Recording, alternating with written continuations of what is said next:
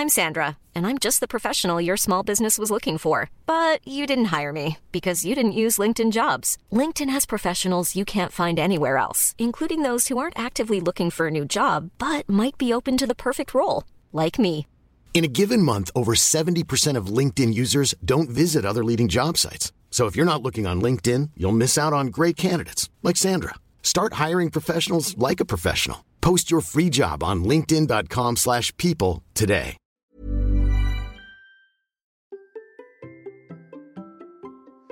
Comment être une femme maman sportive? Comment gérer ses envies sportives? Comment concilier sport et grossesse avant et après la naissance de son bébé? Comment gérer sport, vie pro et maternité? C'est le sujet de ma discussion avec Suzy. Allez, c'est parti Bonjour, bonjour mes champions et mes champions, c'est Bertrand, j'espère que vous avez la forme, la patate, l'énergie, que tout va bien pour vous. Bienvenue dans kilomètre 42, le podcast dans lequel nous parlons de course à pied, de sport, surtout de mouvement, et d'un mode de vie plus sain pour lutter contre la sédentarité, bouger, prendre confiance en nous, bien vieillir et devenir des vieillards galopants. Si vous me découvrez ou découvrez le podcast maintenant, il y a quelques années, j'étais un gros hamster obèse de plus de 105 kilos. Après un rééquilibrage alimentaire et la reprise du sport, j'ai perdu 27 kilos, je me suis lancé dans le défi de courir un marathon. Je vous ai raconté tout ça dans la première saison du podcast. Maintenant, mon ambition est de devenir champion du monde de mon monde et de vous aider à en faire de même en vous lançant vos propres défis. Toutes les semaines, je partage mon expérience, des conseils, des rencontres avec des personnes qui nous donnent des idées pour bouger, nous aident à progresser et devenir ces champions et championnes du monde de notre monde. Et si vous souhaitez retrouver tous les épisodes de tous mes podcasts ainsi que des conseils complémentaires ou mes programmes et coaching, rendez-vous sur mon site bertrandsoulier.com. Le lien est dans la description de l'épisode. Et donc aujourd'hui, c'est un sujet très important que nous n'avions pas assez abordé jusqu'ici dans ce podcast. Bah, déjà parce que moi, je suis pas concerné directement. Je suis papa, mais je suis pas une femme et donc je ne suis pas une maman et je n'ai pas connu de grossesse et c'est quelque chose que je ne connaîtrai jamais euh, autrement que de l'extérieur. Et donc je voulais avoir une femme pour parler de ce sujet-là, de la maternité, de courir pendant une grossesse, de comment on reprend le sport, de faire du sport quand on a des enfants, de comment tout ça en fait se, se marie, se concilie. Et donc pour en parler, j'ai invité Suzanne, plus connue sous le nom de Suzy One sur Instagram. Suzy est maman de deux enfants, elle est coach sportive, elle est compétitrice dans l'âme et très performante. Et pourtant, elle a découvert la course qu'il y a quelques années. En fait, aussi surprenant que cela puisse paraître, si vous la suivez sur Instagram, euh, peut-être vous n'avez pas cette image d'elle, mais Suzy n'était pas sportive euh, il y a quelques années. Elle a le sport tardivement avant d'en faire maintenant son métier puisqu'elle est coach. Suzy est bien placée pour parler de ces questions car elle a commencé le sport en étant maman solo isolée. Elle a aussi connu une grossesse et la reprise postpartum en tant que coureuse et elle accompagne aussi des femmes via son métier de coach. Mais nous n'avons pas parlé que de ça, nous avons aussi parlé de nombreux sujets, de son ancien métier, du lien qu'elle fait entre son ancien métier et son nouveau métier. Nous avons aussi parlé d'ikigai, nous avons aussi parlé de comment elle a débuté, comment elle a changé de carrière pro, d'éducation, de modèles que nous donnons aussi à nos enfants, de la place du sport dans la société, des valeurs du sport et de la course, des sentiments, des émotions que peuvent ressentir les femmes et les mamans. On a par exemple parlé du sentiment de culpabilité, euh, par exemple, qu'on peut ressentir parfois quand on laisse ses enfants pour aller courir. Et puis nous avons parlé de, bah, de sa gestion finalement à elle, de sa saison, de comment elle gère ses envies de coureuse, sa vie de famille, tant pour les entraînements que pour les courses. C'est une discussion que j'ai adorée, j'espère que ce sera aussi votre cas. Allez, c'est parti. Bonjour Suzy. Bonjour. Comment vas-tu? Bah écoute, je vais très bien. Je suis très contente d'être euh, d'être là avec toi, euh, avec toutes les personnes qui vont nous écouter. Bah écoute, moi aussi je suis très content parce qu'en plus on va aborder un sujet qui m'a été demandé, mais tellement souvent, mais vraiment tellement souvent. Et tu vois, tout à l'heure je regardais encore ton compte Instagram et j'ai vu que l'un des sujets était épinglé tout en haut de ton compte Instagram, là, au deuxième, là, en plein milieu, le postpartum, etc. Et euh, il y a encore quoi, 15 jours, 3 semaines, il y a quelqu'un qui m'a dit il faut absolument que tu fasses un épisode qui nous concerne les femmes, comment on reprend l'entraînement, comment on court, comment on s'organise, comment on fait ci. Et je dis bah oui, mais bien sûr. Et donc là, je t'ai envoyé une petite invitation pour qu'on discute de ces sujets-là, parce que moi, je n'y connais rien. Enfin, j'y connais rien. J'ai ma vision d'homme, mais ma vision de femme, je peux pas l'avoir. Donc, c'est parti pour cet épisode. Mais d'abord, je vais te laisser te présenter en quelques mots. Alors, euh, je m'appelle Suzanne, on me connaît sur les réseaux au nom de Suzy One. J'ai 38 ans, je suis entraîneur en course à pied. J'interviens dans un club d'athlétisme à Lyon, euh, plus précisément à l'AS Caluire. Euh, et à côté de ça, donc, euh, je suis également prof de pilates. Et euh, je suis également maman de deux garçons qui ont 11 ans et le dernier qui a 3 ans et demi. Et euh, je suis également coureuse du 800 mètres au marathon. Ouais, et coureuse rapide en plus. Hein. Je ne sais pas si je suis coureuse rapide, mais je suis coureuse passionnée. Pour moi, tu es une coureuse rapide. C'est gentil. Et alors, la question quand même, c'est que tu viens de dire plein de trucs euh, que tu fais, mais euh, tu as toujours fait ça? Non, pas du tout. Euh, je fais partie des personnes qui ont euh, découvert euh, le sport sur le tard. Donc moi, pour la petite anecdote, je n'ai pas pratiqué de sport jusqu'à l'âge de 30 ans. Je faisais partie des dernières en EPS. Je détestais le moindre effort. je n'aimais pas le sport. Donc ma première grossesse, je ne faisais pas de sport et j'ai commencé à pratiquer le sport après 30 ans. Et en parallèle, donc euh, sur ma vie euh, professionnelle avant mes 30 ans, je n'étais pas du tout dans le milieu euh, sportif puisque j'ai travaillé 10 ans en protection d'enfance. Mmh. j'ai fait des études supérieures dans le champ de sciences de l'éducation et de la psycho. Et voilà, et donc un grand tournant dans ma vie à 30 ans. Et qu'est-ce qui s'est passé pour que tu prennes ce virage-là? Alors, qu'est-ce qui s'est passé? Il s'est passé beaucoup de choses. La première chose, c'est une déception amoureuse qui euh, m'a amené à, à, prendre mes baskets pour éviter de trop pleurer euh, sur mon mmh. canapé. Et donc euh, à cette époque-là, donc j'étais maman solo. Et donc j'ai fait le choix de faire du sport. Ça m'évitait de sombrer dans la tristesse. C'était une période très difficile pour moi. Et étant donné que j'étais maman solo, je n'ai pas commencé par la course à pied puisque je n'avais pas la possibilité mmh. pour faire garder mon fils. J'ai commencé avec du gainage tout simplement chez moi. J'avais mon petit à côté on faisait euh, des séances, il était à côté, on en rigolait. Et puis, euh, lorsque j'allais au travail, du temps de midi, je prenais mes baskets et j'allais courir. Et c'est comme ça que j'ai commencé à pratiquer la course à pied. Et petit à petit, en fait, euh, je me suis découverte une passion pour la course où j'ai, je dis très souvent que je transpirais mes soucis. Mmh. C'était vraiment une façon pour moi de pouvoir évacuer toutes les difficultés quotidiennes que je rencontrais. Mais c'est intéressant de dire que tu as commencé par du gainage chez toi, avec ton petit à côté, etc. Parce que euh, ça montre que par l'organisation, on peut trouver des astuces pour inclure. Alors le gainage, c'est pas le plus drôle, mais c'est vrai que c'est quand même facile à faire chez soi.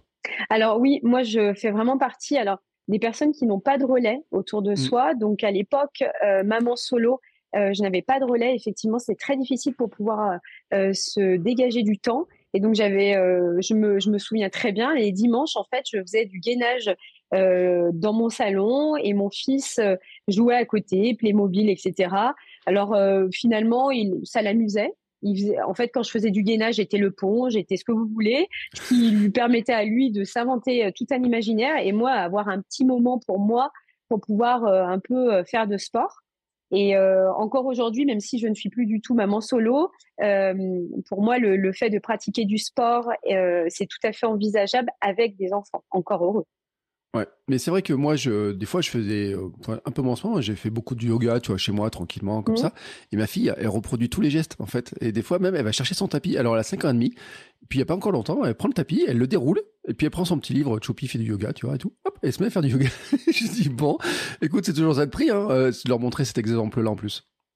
Alors effectivement, moi j'ai un regard qui est euh, assez biaisé du fait que, étant donné que j'ai travaillé 10 ans en protection d'enfants, j'ai travaillé donc euh, avec des enfants pendant dix ans. C'était vraiment un métier euh, passion également. J'ai adoré travailler avec les enfants. C'était euh, passionnant. Et donc, j'ai un regard concernant la pratique sportive en tant que parent avec ses enfants extrêmement positif, puisque bien au-delà des discours en tant que parent qu'on peut porter, c'est tout ce qui transpire de nos mmh. discours qui compte. C'est-à-dire que en tant que parent, on peut être amené à avoir le discours que chaque parent, en fonction de ses valeurs, va donner, à savoir tu devrais, euh, il vaut mieux, euh, je préfère que tu fasses ça. Mais ce que retient un enfant généralement, c'est certes ce que le parent va dire, mais c'est surtout ce qu'il va réaliser au quotidien. Et donc, quand un parent euh, pratique du sport et prend du temps pour soi, c'est inconsciemment laisser l'enfant lui donner du temps pour lui-même, lui enseigner l'importance de la pratique sportive. Et donc, pour moi, ça reste forcément une démarche extrêmement positive à l'égard de son enfant. Ouais, et puis c'est vrai qu'ils adorent en plus. Enfin, moi je trouve, enfin ma fille après, euh, toi ton fils, je pense pas, tu sais, il, ça fait un jeu pour eux en fait.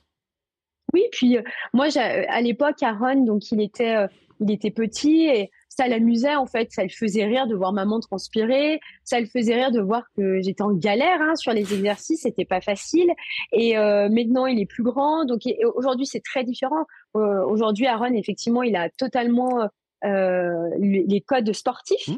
Et euh, son petit frère Léo, qui a trois ans et demi, bah lui, il est né sur une piste, donc lui, il est dans un mimétisme total. Il va euh, naturellement courir non-stop, à faire des lignes droites, à se jeter par terre parce qu'il voit maman et papa euh, tomber par terre après chaque séance de fractionner. Donc effectivement, on est dans un mimétisme et je trouve ça extrêmement sain parce que c'est laisser un espace à l'enfant de nous montrer ce qu'il reconnaît chez son parent. Et puis, c'est sain parce que c'est aussi des belles valeurs que de transmettre celles du sport. Et, c'est un grand sujet quand même, hein, ça, le sport chez les enfants, leur donne envie de bouger. Euh, la maîtresse, on en parlait l'autre jour, euh, il n'y a pas très longtemps, elle disait, moi je leur donne le goût de l'effort, qu'ils fassent de l'effort, qu'ils se, euh, persévèrent. Hein, aussi des choses comme ça, c'est des, valeurs qu'on trouve dans le sport. Mais elle disait, oh il y a des enfants, ils jettent tout, ils n'arrivent pas à faire un dessin, ils, arrêtent tout, etc. Bon, et on a ces valeurs là quand même dans le sport qu'on retrouve. Alors moi, encore une fois, hein, je, suis désolée, je fais des, associations avec mon ancien métier parce que je trouve que c'est extrêmement important et que je me dis que c'est peut-être l'occasion pour moi de pouvoir en mmh. parler. Euh, dans mon, ancienne casquette professionnelle, donc euh, tu parlais de persévérance, je trouve ça très intéressant parce que c'est très important ce que tu viens de souligner. Il faut savoir qu'un enfant, quand il est en situation, euh, par exemple, euh, d'échecs scolaires, mm. euh, on pouvait aller voir si on était encore en situation de persévérance dans le milieu sportif. C'est-à-dire qu'un enfant qui a encore envie de faire euh, du sport, c'est un enfant qui n'a pas totalement décroché de l'école, puisqu'on est, il y a de la persévérance dans le milieu mm. sportif qu'on peut totalement transposer dans le milieu scolaire et qu'on peut totalement transposer dans le milieu professionnel.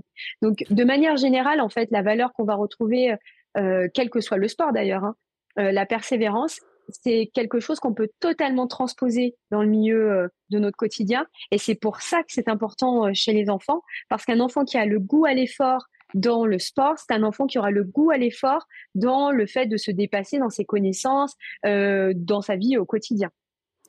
Et, pourquoi alors c'est aussi dévaloriser le sport en France, dans notre société? C'est un grand débat, mais quand même, tous les sportifs de haut niveau en ce moment, je regarde encore une vidéo de Florent Manodou tout à l'heure, qui disait à quel point on a mis ça de côté. pourquoi on a, on a mis ça de côté, nous? Alors, je pense que c'est une question qui est déjà large, mais qui s'explique pas, qui va pas. On peut pas répondre à cette question par une seule réponse parce que je pense que ça s'inscrit par l'histoire aussi, mmh. l'histoire du sport en France, et c'est quand même. Euh, quand on compare avec d'autres pays, l'histoire du sport en France est vraiment très différente. Euh, moi, j'ai le souvenir, alors peut-être que ceux qui nous écouteront, peut-être ils, vont euh, se reconnaître dans le sens où ils ont peut-être déjà entendu ça, mais moi, j'ai le souvenir au collège, au lycée. En gros, en fait, soit on était euh, très bon à l'école et on était nul en sport, soit on mmh. était très bon en sport et on était nul à l'école. Donc, en fait, il y avait une sorte de différence faite entre ah mais si t'es bon en sport, ah non, tu pouvais pas être bon à l'école et inversement, ce qui est tellement dommage parce mmh. que on va aux États-Unis aux États-Unis, des étudiants qui décident de poursuivre leurs études en milieu universitaire, s'ils décident de poursuivre le milieu sportif, ils vont être encouragés dans cette démarche. Moi qui suis euh, justement entraîneur en club d'athlétisme, je peux t'assurer que tous les jeunes que l'on voit passer en club d'athlétisme, quand ils commencent leurs études supérieures, ils sont mis en difficulté parce que faire des études en France et mener à côté une vie sportive, notamment en course à pied, c'est très difficile. Et c'est difficile aussi parce qu'il n'y a pas de euh, d'adaptations qui sont proposées. Donc, euh, je, suis incapable de t'apporter une réponse sur comment ça s'explique. En tout cas, c'est une réalité et, euh, j'ai pas de solution si ce n'est de mettre en lumière toute la nécessité d'essayer d'être vigilant à ces aspects-là. Ouais, mais c'est vrai que c'était une grande question. Et tu vois, moi, j'étais en club à une époque et je me rappelle, on avait des, des jeunes qui avaient des copains qui faisaient du triathlon, etc., qui avaient tous des bourses pour partir dans des universités américaines, pour s'entraîner, etc. Lisais encore un article d'un jeune, alors j'ai perdu son nom, je l'ai cité l'autre jour, qui veut rentrer à la NASA et, en NBA en même temps. Enfin, pas en même temps, mais qui, qui, qui, qui, a les deux parcours à Stanford. C'est-à-dire qu'il est capable de faire les deux. Alors, bien sûr, il a une tête bien faite, un corps bien fait, on peut dire tout ce qu'on veut. Mais n'empêche que ça fait partie des choses qui sont possibles, qui semblent possibles ailleurs et qui tu le dis, euh, et moi je l'ai entendu tellement souvent dans ma famille, mais y compris euh, ma maman qui l'a dit, ma sœur l'a dit. Alors ma sœur, je le répète, elle était championne de France de basket quand elle était jeune, et à un moment dire, bah non, bah, maintenant c'est fini le, le, sport, faut faire les études, réussir sa vie, réussir sa vie par le, travail, par tout un tas de choses. Mais c'est vrai que culturellement, on a quand même mis en avant euh, les maths, la géo, le français, je ne sais pas quoi comme matière, quoi, et le sport. Moi, je me rappelle en plus, au lycée des fois, ils des trucs pas très drôles. Alors, moi, c'était un peu partagé parce que j'ai longtemps été sportif et puis après, j'ai dû arrêter le sport. Donc, au lycée, j'aimais moins. Mais quand même, il y a cette espèce de, de, de grand paradoxe. On dit aux gens, faut être en bonne santé, faut faire du sport, faut bouger, etc. Et pourtant, on a l'impression qu'il n'y a, pas grand-chose qui est fait pour les aider. En fait, je pense qu'il y a eu il y a une sorte de, euh, de vide mmh. euh, pendant une période donnée. C'est-à-dire que aujourd'hui, le discours qui va être porté sur manger, bouger, euh, cinq légumes, machin par jour, etc. C'est un discours qu'on va adresser déjà aux adultes. Ouais. Attention, votre santé. Et puis, c'est un discours qu'on va adresser aux, aux, jeunes, notamment avec le risque de passer trop de temps assis sur des écrans et donc euh, le risque de sédentarité qui augmente fortement euh, et également chez les adultes avec euh, le travail au bureau, etc., etc. Mais il y a toute une période où on n'a rien dit en fait. On n'a rien dit aux personnes en disant attention, en fait, votre votre enfant fait pas de sport, attention, vous êtes jeune, vous pouvez faire du sport, etc. Il y a une période je te parle d'une génération en mmh. fait, hein, d'une période de décennie où il n'y avait pas ces discours-là. Ces discours, ils sont plus récents. Et euh, moi, j'ai pas le souvenir euh, que quand j'étais enfant, il y avait ces publicités qu'on voyait sur manger, bouger. C'est très mmh. récent. Et parce que certainement qu'il y a eu une prise de conscience euh, de, de, des, des, institutions sur le fait qu'il y a un véritable risque. Euh, c'est un risque de santé. Ça va, pour mmh. moi, en fait, aujourd'hui, pratiquer du sport, quel qu'il soit, on va au-delà de la logique de performance. C'est juste prendre soin de son corps. Hmm. Prendre soin de son corps, prendre conscience de son corps. Et si on prend conscience de son corps, c'est déjà énorme pour plein d'aspects dans la vie en global. C'est la capacité à pouvoir gérer ses émotions, c'est s'approprier son corps dans l'espace, c'est aussi euh, avoir une, meilleure connexion avec son corps, être en capacité de savoir quand on commence à avoir des douleurs quelque part. Enfin, il y a plein d'aspects qui sont très larges et euh, qui vont au-delà de je fais du sport, j'ai envie de me challenger sur des compétitions. C'est déjà un aspect bien euh, santé publique en fait. Ouais. Et ça, et je pense que c'est pas fini cette histoire-là parce que j'ai vu une étude, euh, mais alors à l'américaine. après, on verra en France comment ça se passe. On a toujours un petit décalage qui montre que la génération Z, c'est son avant-dernière préoccupation la santé physique. c'est vrai, elle veut faire plein de choses. Ah bah oui, tu vois. mais elle a placé ça. J'aurais pas pensé. Ouais, ou avant, avant, antépénultième, tu vois, je crois que juste derrière, il y a la santé financière, il y a une histoire comme ça. Et moi, je pensais pas, tu vois, parce que j'ai l'impression quand même qu'on voit des jeunes et tout faire du sport, euh, bouger plus, tu vois. Moi, j'étais euh, longtemps... Euh, enseignant à l'université, j'avais quand même des jeunes, tu vois, qui s'y mettaient au sport un peu, qui, qui étaient un peu rattrapés, tu vois. Et là, il y a beaucoup de gens qui critiquaient des gens comme Thibaut InShape, etc. Mais moi, j'ai des étudiants qui font du sport grâce à Thibaut InShape, mmh. tu vois, mmh. et grâce aux réseaux sociaux, grâce à l'image qu'ils peuvent voir, etc. Donc, moi, je critique jamais euh, tout ça parce que je me dis, bah, il y a plein de choses dont ils s'inspiraient et j'en ai vu qui portaient de la fonte tous les jours, etc. Pour avec ces exemples-là. Mais c'est vrai, j'étais surpris, tu vois, par cette étude-là, en disant qu'il y a quand même peut-être des, il y a encore des choses à rattraper. Bon, bref, c'est un sujet qui, à mon avis, qui est large. On n'a pas fini d'en parler. Euh, mais toujours est-il quand même, tu vois, je vais revenir sur ton histoire parce que, donc, tu avais un métier, tu découvres le sport tardivement, et maintenant, quand même, tu es coach, prof de sport, pilates, etc. Donc, à quel moment, en fait, tu as décidé de tout faire euh, bifurquer là, comme ça, là? Alors, donc, euh, dans un premier temps, donc j'ai pratiqué le sport. Et puis euh, donc je, je pratiquais, euh, voilà, j'allais je, courir quand j'en avais la possibilité.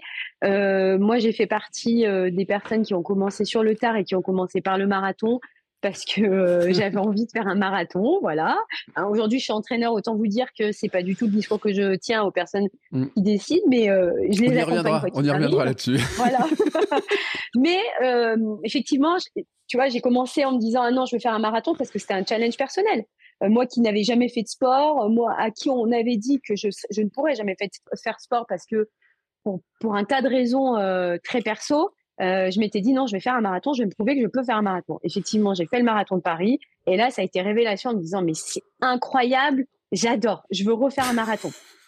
Et donc, j'ai continué mon bonhomme de chemin. Et euh, en parallèle, à ce moment-là, je, travaillais toujours dans le milieu de la protection d'enfance. J'avais repris mes études pour euh, continuer dans cette perspective-là. Et euh, j'ai rencontré euh, la personne qui aujourd'hui m'accompagne, qui aujourd'hui est le père de mon fils, et qui lui était déjà dans le milieu sportif. Et lorsqu'il m'a, lorsqu'on s'est rencontrés, j'étais dans cette dynamique. J'aimais bien faire du sport de temps en temps.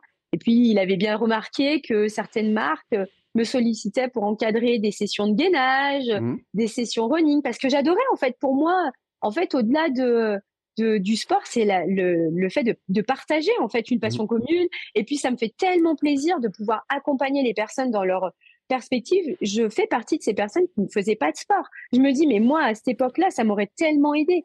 Donc, quand il m'a rencontré, il s'est dit, hmm, je pense que toi, tu as des qualités pour aller dans le milieu du coaching. Et moi, je lui ai dit, moi, mais ça va pas, pas du tout. Je n'ai pas du tout l'ambition d'aller dans ce milieu professionnel. Et puis finalement, j'ai commencé à m'y intéresser. Et puis, il s'avérait qu'il avait euh, raison, mmh. parce que je me suis passionnée pour le milieu du, euh, de l'entraînement. Et j'ai commencé à passer mes diplômes. Et en fait, dans un premier temps, j'étais en double activité, c'est-à-dire que j'avais, on, va dire, en journée un milieu dans le, milieu, dans le champ de la protection d'enfance, et en soirée, j'étais coach, etc. Ce qui me permettait d'avoir un équilibre dans ma vie, parce que ça me permettait d'avoir un équilibre émotionnel mmh. entre les difficultés que je pouvais rencontrer dans le milieu professionnel, et puis le soir de voir des gens en jouer, etc. Et puis il y a l'effet de la balance, c'est-à-dire qu'à un moment donné, le sport a pris de plus en plus de place dans ma vie. J'ai commencé à beaucoup plus m'entraîner, et euh, la personne euh, que j'ai rencontrée, euh, qui s'appelle Olivier, a commencé à m'entraîner. Et il y a eu aussi un changement dans ma façon de m'entraîner, c'est-à-dire que avant de le rencontrer, moi, je courais trois fois par semaine. Dès qu'il fallait monter une côte, je marchais parce que je savais pas faire les deux en même temps. Euh, voilà, c'était vraiment, euh, j'en rigole aujourd'hui. Et en fait, lui, il m'a amené à avoir un regard plus professionnel mm. sur la pratique de la course à pied. J'ai découvert les crosses, j'ai découvert la piste, et c'est en le rencontrant que j'ai découvert le milieu de la course à pied. Et, euh, et tout a changé à ce moment-là. Effectivement, l'effet de la balance a fait que le sport a pris de plus en plus de place dans ma vie. Et euh, à un moment donné, euh, après le confinement, c'était en 2021, où là, je pense qu'au niveau au niveau mental, je ne pouvais plus. En fait, il y a eu un, mm. du jour au lendemain, c'est-à-dire je ne pouvais plus mener mes, euh, mes missions dans le milieu de la protection d'enfance. C'était trop compliqué pour moi. Je n'arrivais plus à être euh, dans une bonne posture et à la bonne distance avec les personnes que je rencontrais. Et donc euh, j'ai arrêté. Voilà, j'ai arrêté et je me suis dit tu vas tu vas tu vas aller que dans le milieu sportif parce qu'aujourd'hui c'est ce qui t'anime quotidiennement, c'est ce qui fait que tu as envie de te lever le matin. Ça me ça me passionne et donc, c'est de là que j'ai euh, tout changé et que j'ai arrêté d'avoir une double activité et j'ai euh, j'ai lancé euh, une seule activité, celle de, du milieu sportif. Voilà. Alors là, c'est magique parce que tu m'as donné plein de portes. Alors, il faut que j'essaie de me rappeler toutes les portes que tu viens de m'ouvrir dans ma tête. mais quelque part, tu sais, moi qui ai fait beaucoup de recherches sur l'ikigai, sur des choses comme ça, tu viens de donner exactement la définition de l'ikigai, en fait. C'est-à-dire que tu as trouvé le truc qui te donne envie de te lever. Et donc, ça, c'est quand même magique. Bah, aujourd'hui, honnêtement, hein, j'ai aucun, en fait, je fais partie de ces personnes qui n'ont pas de regrets, sur ce que j'ai vécu mmh. professionnellement. C'est-à-dire que je reste convaincue qu'il est difficile de définir à 16 ans, à 18 ans, ce qu'on a envie de faire de notre vie. Mmh. Parce que pour ma part, euh, entre celle que j'ai été à 16, 18, 30 ans et 38 ans, je ne suis plus du tout la même et je pense qu'on est en devenir. Et il y a eu une époque euh, où on faisait le même métier toute sa vie moi, je n'y crois plus parce que je pense qu'on a la possibilité aujourd'hui de pouvoir évoluer professionnellement et d'être beaucoup plus en phase avec la personne que l'on devient chaque jour. Celle que j'ai été quand j'étais dans le milieu de la protection d'enfance, au final, c'est pas très loin de ce que je fais aujourd'hui. Mm. C'est juste que je le fais avec des perspectives différentes. Quand je travaillais auparavant, mon objectif, c'était d'accompagner et d'aider les personnes. Mon objectif, c'était de prouver à ces personnes-là que quel que soit le milieu dont ils étaient issus, tout était possible et euh, ils pouvaient se fixer n'importe quel objectif. Et moi, j'étais là pour les soutenir le temps dont ils avaient besoin et après, ils s'en allaient de leur côté. Aujourd'hui, bah, dans le milieu sportif, j'ai le même discours, sauf que c'est quel que soit euh, le passif, euh, le passé du sportif que vous mmh. avez, bah, tout est possible. Euh, vous débutez, euh, vous débutez la course à pied, mais vous avez envie de vous challenger sur un marathon dans un an, et pourquoi pas? C'est exactement la même dynamique, c'est-à-dire que je me retrouve euh, dans la même posture, c'est-à-dire je viens, j'accompagne, je soutiens, euh, j'essaye de structurer au mieux la personne pour l'aiguiller et pour l'amener vers sa réussite. Mais j'ai l'impression d'être la même, c'est juste que je m'adresse pas au même public.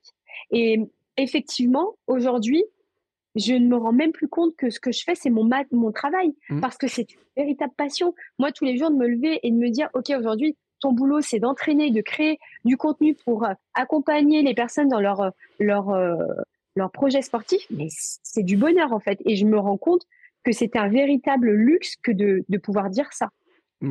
Et tu sais, ça me fait penser à un, livre que j'avais lu l'été dernier qui s'appelle euh, Trouver sa raison d'être de William Rejo. Pour ceux qui cherchent un petit peu, qui cherchent un petit peu, etc. Euh, moi, j'avais fait toutes les questions, j'étais abouti sur quelque chose. Tu vois, tu dis finalement, j'aide les gens. Alors, tu les aidais d'une manière quand tu étais dans la protection de l'enfance, tu les aides maintenant quand tu. Et en fait, on arrive souvent à ça, c'est-à-dire que souvent ceux qui font la recherche de l'ikigai, changer de vie, etc. On cherche des métiers, alors que en fait, on est plutôt dans qu'est-ce que j'aimerais faire et qu'est-ce que j'aime faire et qu'est-ce qui me fait vibrer. Et c'est exactement ce que tu viens de définir. Et tu vois, pour ça, je voulais vraiment revenir dessus parce que je trouve que c'est vraiment un point intéressant. Moi qui étais longtemps dans cette recherche-là, qui accompagne beaucoup de gens aussi dans ces questions-là, etc. Je me dis, c'est vraiment là-dessus aussi, il faut se dire, bah, on a des fois des manières de faire les choses, et puis au fur et à mesure du temps, on peut changer la manière de faire les choses, mais finalement, on reste un petit peu sur ce qui nous fait vibrer. Et là, tu l'as très bien dit, d'aider les gens, les accompagner, etc. Il y a une autre euh, porte que tu as ouverte tout à l'heure qui m'intéresse, c'est que les gens qui regardent ton compte Instagram, parce que là, ils ont cliqué sur le lien dans la description, ils voient tes performances. Je t'ai dit, ouais, t'es une coureuse rapide, 800, euh, marathon, etc. Et en fait, c'est pour leur euh, rappeler qu'il y a une Suzy débutante. Oui, tout à fait, tout à fait il y a eu une Suzy débutante. Là, aujourd'hui, c'est ce que je fais aujourd'hui, mais enfin, j'ai 38 ans, j'ai commencé à 30 ans, euh, j'ai commencé à faire euh, du sport donc à 30 ans, et on va dire que c'est lorsque j'ai rencontré Olivier que j'ai eu une approche totalement différente. Et euh, j'avais 32 ans. J'avais 32 ans. J'ai commencé à faire de la piste il y a deux ans, donc j'avais 36 ans. Voilà, j'ai été débutante comme n'importe qui. Et mm. ça, c'est important parce que sur les réseaux sociaux, on peut être tenté de croire que toutes les personnes qu'on voit en face de soi, ah ouais, elles sont nées comme ça. Ah mais alors pas du tout. Moi j'ai été, enfin j'ai vécu des moments difficiles en course à pied pour passer des caps, mais ce qui fait que c'est ce que je, ça, ça rejoint ce qu'on disait tout à l'heure. Ce qui fait qu'on réussit à passer des caps en course à pied, c'est la persévérance et c'est mmh. le fait de, de, ne rien lâcher quoi qu'il arrive en se disant ça va passer. Ouais. C'est quoi pour toi le cap le plus difficile, enfin ou les caps, les grands caps que tu peux euh, cerner?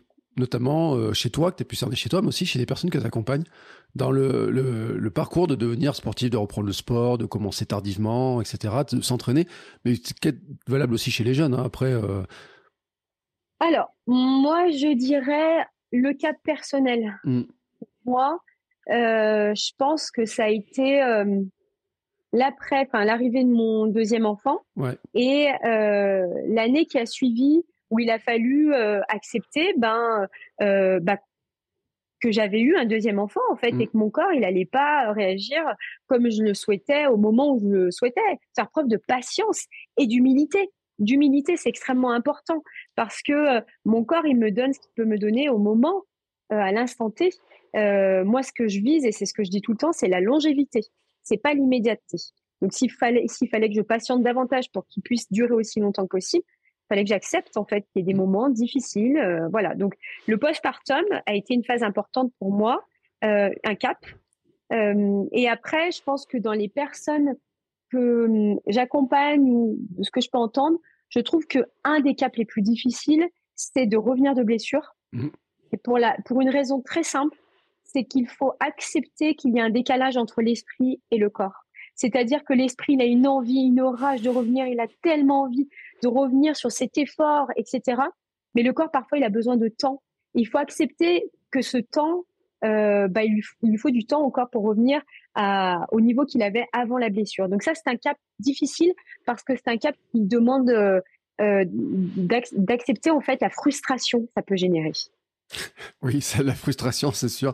Et euh, on le dit, hein, statistiquement, la moitié des corps se blessent dans une année à peu près. C'est alors petite blessure, grosse blessure, etc. Donc tout le monde le croise, hein, et tout le monde a cette frustration. Et c'est vrai que tu le dis, hein, c'est vrai que reprendre, euh, repasser par, euh, bah, repartir à la base. Hein, des fois, suivant les blessures qu'on a eues, de tout reconstruire. moi, je me rappelle après mon opération du genou, mais euh, j'ai perdu ma VMA, j'ai l'impression de plus pouvoir courir.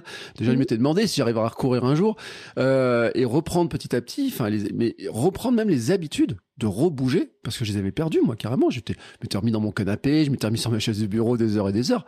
Donc, c'est vrai que c'est frustrant parce qu'on se rappelle, on se dit mais attends, il y a six mois, je gambadais comme un lapin, etc. Et maintenant, je suis plus capable de faire des choses. C'est compliqué quand même. Bien sûr que c'est compliqué. Et je pense qu'il faut là, il faut, il faut pas hésiter à en parler. Mmh. Parce que, en fait, ce qu'une personne peut vivre dans ces moments-là, faut jamais se sentir seul dans ce que l'on vit. Parce que quel que soit le niveau, il y a forcément d'autres personnes qui vivent la même chose. Et je trouve ça extrêmement important d'en parler. Parce que d'en parler, c'est s'entendre, c'est pouvoir mettre des mots sur ce que l'on ressent Et euh, ça a toujours forcément un impact et ça nous aide à avancer. Lorsque l'on ressent quelque chose et qu'on arrive à le verbaliser, c'est déjà une avancée en soi. Et, euh, et ça peut qu'aider euh, la personne à pouvoir euh, évoluer dans sa pratique sportive. Bon, j'ai une dernière porte qui était ouverte quand même, c'est que tu m'as dit, tu avais un travail, tu étais maman, et tu faisais, tu passé tes diplômes d'entraîneur, de coach. Tout ça dans une seule journée, en fait?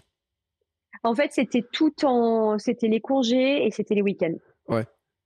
Donc, effectivement, j'ai eu. Après, je pense que j'ai un tempérament, mais j'ai toujours eu ce tempérament un peu de d'hyperactivité, euh, c'est pas un diagnostic médical. On n'est pas dans le diagnostic euh, médical euh, de l'hyperactivité, mais j'ai eu, j'ai toujours eu un tempérament à, avoir cette tendance-là, à vouloir euh, tout le temps faire. Et déjà auparavant, hein, dans mon ancienne vie professionnelle, j'étais dans la journée professionnelle et le soir, je rentrais et je bossais mon master. Donc mmh. voilà, j'étais déjà le soir dans une double activité. Ça faisait partie de mon, de mon tempérament, ça l'a toujours été. Et quand j'ai décidé de passer les diplômes, ben je me suis donné tous les moyens pour euh, pour les avoir. Donc effectivement, ça a demandé beaucoup de concessions parce que euh, il fallait euh, la journée travailler, le soir s'occuper. À l'époque, j'avais que mon fils, donc de m'occuper de mon fils, je m'entraînais. d'aller en cours, de faire parce qu'il faut faire des stages, le week-end aller en cours, les vacances, bah, il y a plus de vacances, c'est c'est en cours, mmh. etc. Mais pour moi, tout est question de l'objectif une personne qui a décidé d'avoir d'atteindre un objectif, elle se donne les moyens de l'atteindre. Donc j'avais conscience en fait que ça allait être une, période difficile pour moi, mais euh, voilà, je, je m'étais dit qu'il fallait être patient pour pouvoir atteindre euh, l'après et pouvoir vivre justement de, de ce que je fais aujourd'hui. Ouais, mais il y a quand même une question qui se pose parce qu'il y a plein de gens qui, qui sont tentés par ces parcours, mais c'est la gestion de l'énergie, de la fatigue, des émotions, mhm. de la disponibilité pour ton fils, de dire euh, est-ce que tu n'as pas des moments où tu disais mais euh, est-ce qu'il me voit assez, tu vois, c'est on peut avoir de la culpabilité des fois. Parce que moi je, discute avec plein de mamans, tu vois, qui ont ce sentiment-là aussi. Alors pour moi la culpabilité déjà c'est important, ce que tu soulignes, la culpabilité c'est le propre d'un bon parent. Mm. Une personne qui se sent, qui se pose des questions, c'est déjà pour moi un très bon parent parce qu'il va s'interroger sur la relation qu'il a avec son mm. enfant. Et évidemment que je me suis posé, et encore aujourd'hui, je m'en pose des questions, parce que je travaille énormément, parce que si j'ai envie de passer euh, du temps avec mon fils, mais est-ce que ça va lui suffire, etc. Mm. Mais je me suis toujours posé ces questions, elles, sont toujours quotidiennes, et euh, j'essaye de tout concilier. Après, je pense que c'est une question d'organisation, euh, et je pense aussi que ma priorité a toujours été mes enfants, elle mm. le sera toujours, quoi qu'il arrive. Euh, voilà, le sport, c'est une passion chez moi, mais ma priorité, c'est mes enfants. Et ça répond du coup à la question. C'est-à-dire que quand j'étais dans cette phase où euh, je devais tout faire, aujourd'hui, je suis pas, j'ai pas repris mes études, mais aujourd'hui, j'ai la gestion de mon entreprise, tout ce que je peux faire, etc. En attendant, pour moi, il, y a des moments qui sont extrêmement importants où je veux être présente. Le petit déjeuner, le goûter, le repas du soir, le coucher. Enfin voilà, c'est des moments qui mmh. comptent, qui ont un, une importance euh, dans tout ce qu'on va transmettre à nos enfants, où j'essaye d'être le plus présent possible. Après, encore une fois, hein, on fait tous en fonction de ce que l'on peut. Mm. Et je pense qu'il faut accepter que parfois, bah, c'est difficile, parfois on n'a pas le temps, etc. Il faut pas viser quantité mm. dans la relation à son enfant, il faut viser qualité. Pour moi, c'est ce qui est plus important. Rester des heures avec mon avec mes enfants, mais ne rien faire, ça n'a pas d'intérêt. Je préfère passer des temps, mais partager quelque chose de précis. Euh, quelle que soit la dynamique, mon fils, il est passionné de foot. Je ne m'y intéresse pas. Je n'y connais rien. Et eh ben, je vais passer du temps avec lui. Il va être heureux de me parler de son foot, de des équipes. Voilà, c'est un temps pour moi qui va faire la différence. Ouais, mais c'est intéressant parce que la culpabilité, tu vois, moi j'ai des, des, personnes avec qui j'ai eu en préparation mentale qui euh, disaient, des femmes disaient, mais moi je voulais m'inscrire à telle course, mais je pense que ça fait trop d'entraînement, donc je culpabilisais, donc euh, je suis allé partir sur un autre objectif. Puis finalement, cet objectif, il me motive pas beaucoup, tu vois?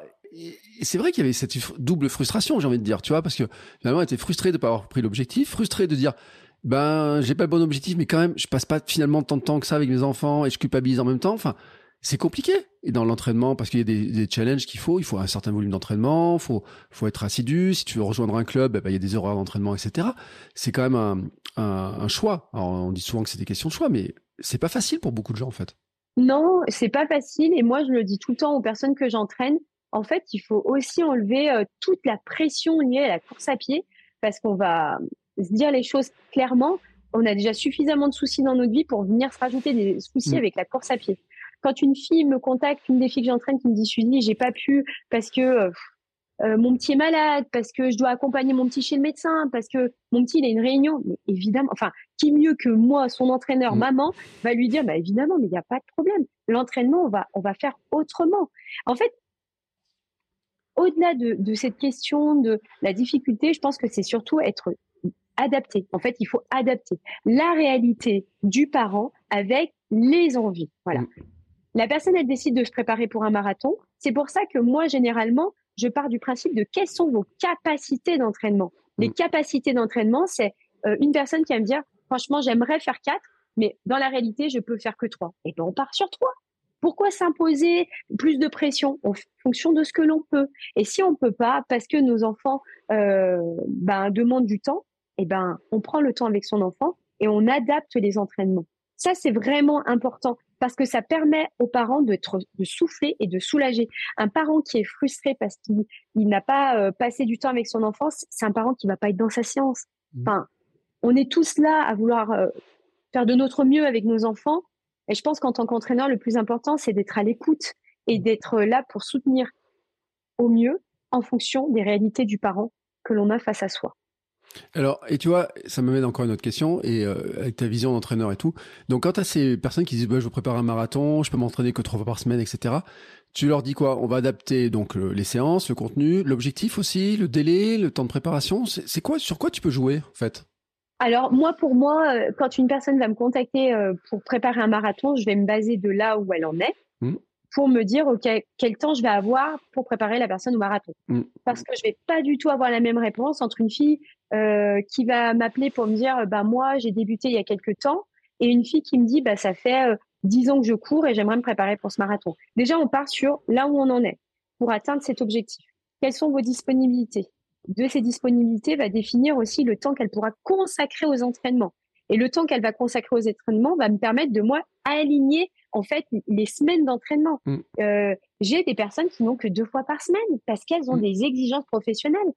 Alors c'est sûr que c'est pas optimal, mais en même temps, je vais, moi je, je veux favoriser la pratique sportive. Donc je préfère dire à la fille, bah oui, on part sur deux, deux fois par semaine. C'est moi en tant qu'entraîneur qui vais lisser ça sur Mm. plusieurs semaines pour que la personne soit prête pour son marathon. Je préfère dire ça plutôt que dire ah mais non, c'est impossible. Mais non, mais jamais. C'est impossible que moi je dise, je dise ça à quelqu'un. Donc tout est possible, mais il faut partir du principe que on a un point de départ, on a un- une, une arrivée, et il faut accepter que ça puisse prendre plus de temps en fonction des disponibilités que l'on a. Donc on va jouer sur les semaines d'entraînement, sur euh, sur ce que l'on peut faire dans la semaine. Une fille qui va me dire euh, j'ai euh, trois trois séances dans la semaine, franchement c'est déjà bien trois séances, Mm. et une séance de renfort, ben c'est top. Franchement c'est top.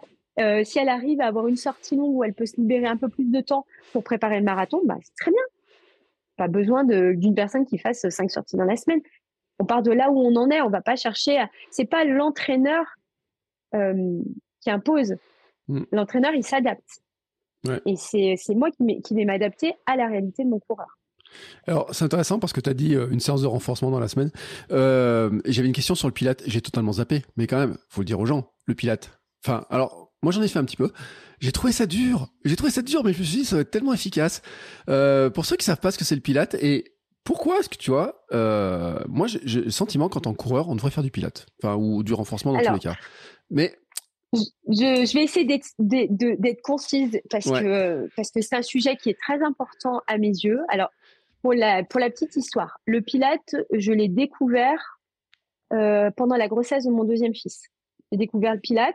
Bon, pour ceux qui me connaissent maintenant, vous avez bien saisi que moi, quand je m'intéresse à un truc, c'est jamais qu'à moitié en fait. C'est soit zéro, c'est soit 3000%. Donc, je me suis intéressée, ok, j'ai été passionnée, je me suis formée. Mm. Donc, quand je me suis formée, donc moi-même, j'ai été mon propre cobaye. Hein, Mm. euh, post, euh, postpartum, je me suis, euh, j'ai fait du pilate en post-natal, on appelle ça. Et donc, euh, c'était des exercices qui permettent euh, de pouvoir retrouver euh, de la tonicité musculaire au niveau de la sangle abdominale sans venir euh, euh, traumatiser le périnée. Et aujourd'hui, ben, mon fils, il va avoir 4 ans le 24 décembre. Et euh, aujourd'hui, je pratique pratiquement euh, aller tous les jours, tous les deux jours, du Mm. pilate en complément de la course à pied. Pourquoi? Parce que le Pilate, en fait, c'est la méthode qui va vous permettre de renforcer en profondeur sans traumatiser davantage votre corps. Mm.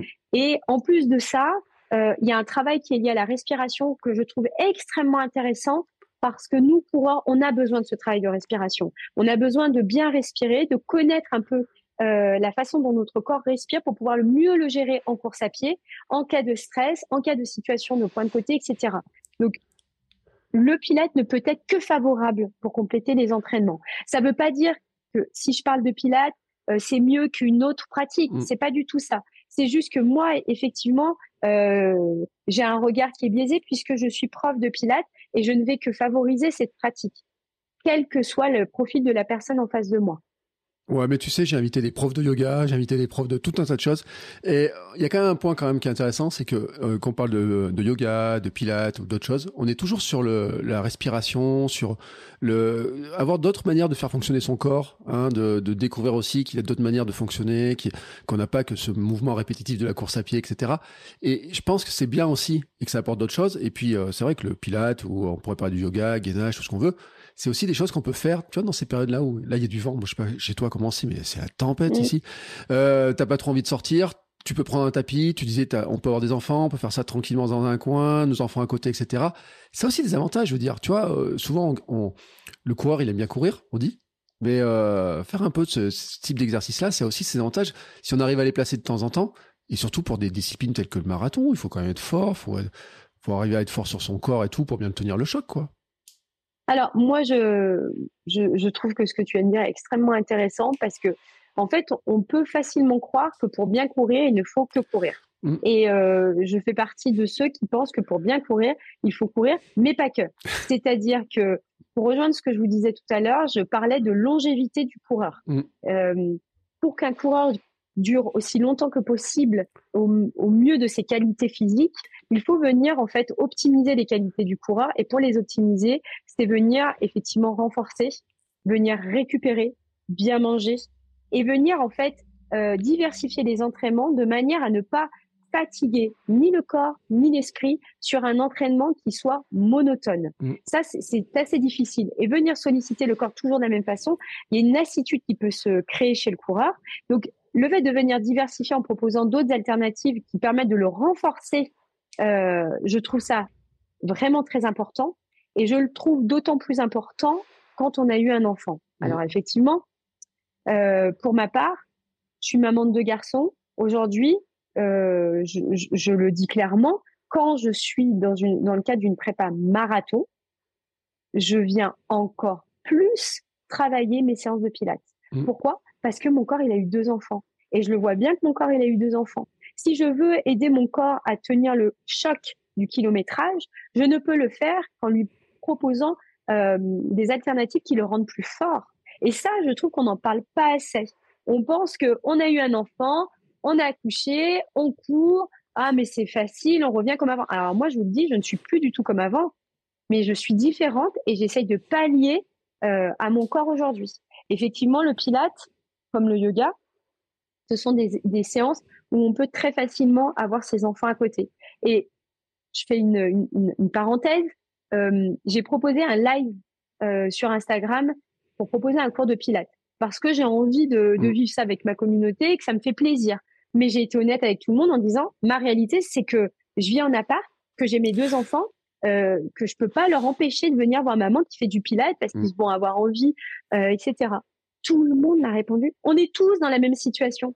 Et en fait, je me suis dit, bah, en fait, pourquoi on s'empêche de faire les choses avec nos enfants mmh. alors qu'ils vont mettre leur tapis à côté, ils vont essayer de répéter les mêmes mouvements et ils vont être tout contents. Donc ça, ça peut avoir que des aspects euh, positifs. Ouais. Et euh, ça me fait penser parce que j'ai eu des invités euh, qui sont mamans aussi, tu vois, où je vois des vidéos. Et c'est vrai qu'on voit de plus en plus ces enfants quand même dans les séances comme ça, où je trouve que peut-être que c'était une image, hein, mais on avait une image un petit peu aseptisé de certaines sportifs qui montraient jamais la famille, j'ai mes enfants, euh, toujours dans leur truc, etc. L'impression qu'il y avait une espèce de, vraie séparation. Alors que c'est impossible qu'il y ait la séparation, tu l'as tellement, tu l'as tellement bien dit tout à l'heure, etc. Et en plus, en plus, euh, comme tu l'as dit, ton corps a changé, euh, tout a changé. Enfin, t'es, t'es plus, tu peux plus être la même. Tout a changé. Et ce qui m'amène au sujet justement du postpartum, c'est justement, c'est comment comment on gère ça? Alors, j'ai envie de dire, avant d'être dans le poste, il y a ce qui se passe avant. Parce que Mhm. il y a quand même beaucoup de questions. Et je sais pas toi comment tu as géré ça, mais euh, est-ce qu'on peut courir en étant enceinte? Combien de temps Comment on fait? Qu'est-ce qu'on peut faire? Etc. Qui il y a beaucoup de, de femmes qui sont totalement perdues et puis alors, qui n'ont pas forcément les conseils, qui ont du mal à trouver des conseils aussi là-dessus. Tu leur dis quoi, toi? Alors, moi, la première réponse, alors moi, j'ai eu beaucoup de filles que j'ai suivies avant grossesse, pendant grossesse, après grossesse. Ouais. Voilà. Donc, euh, en fait, euh, euh, il y a très peu de, pas aujourd'hui, mais il y a eu très peu de littérature sur ces sujets.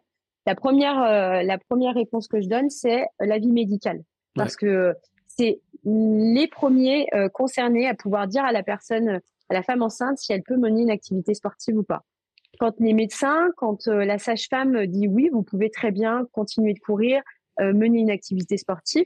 Après, la deuxième question qui se pose, c'est est-ce que tu as envie de courir Mm.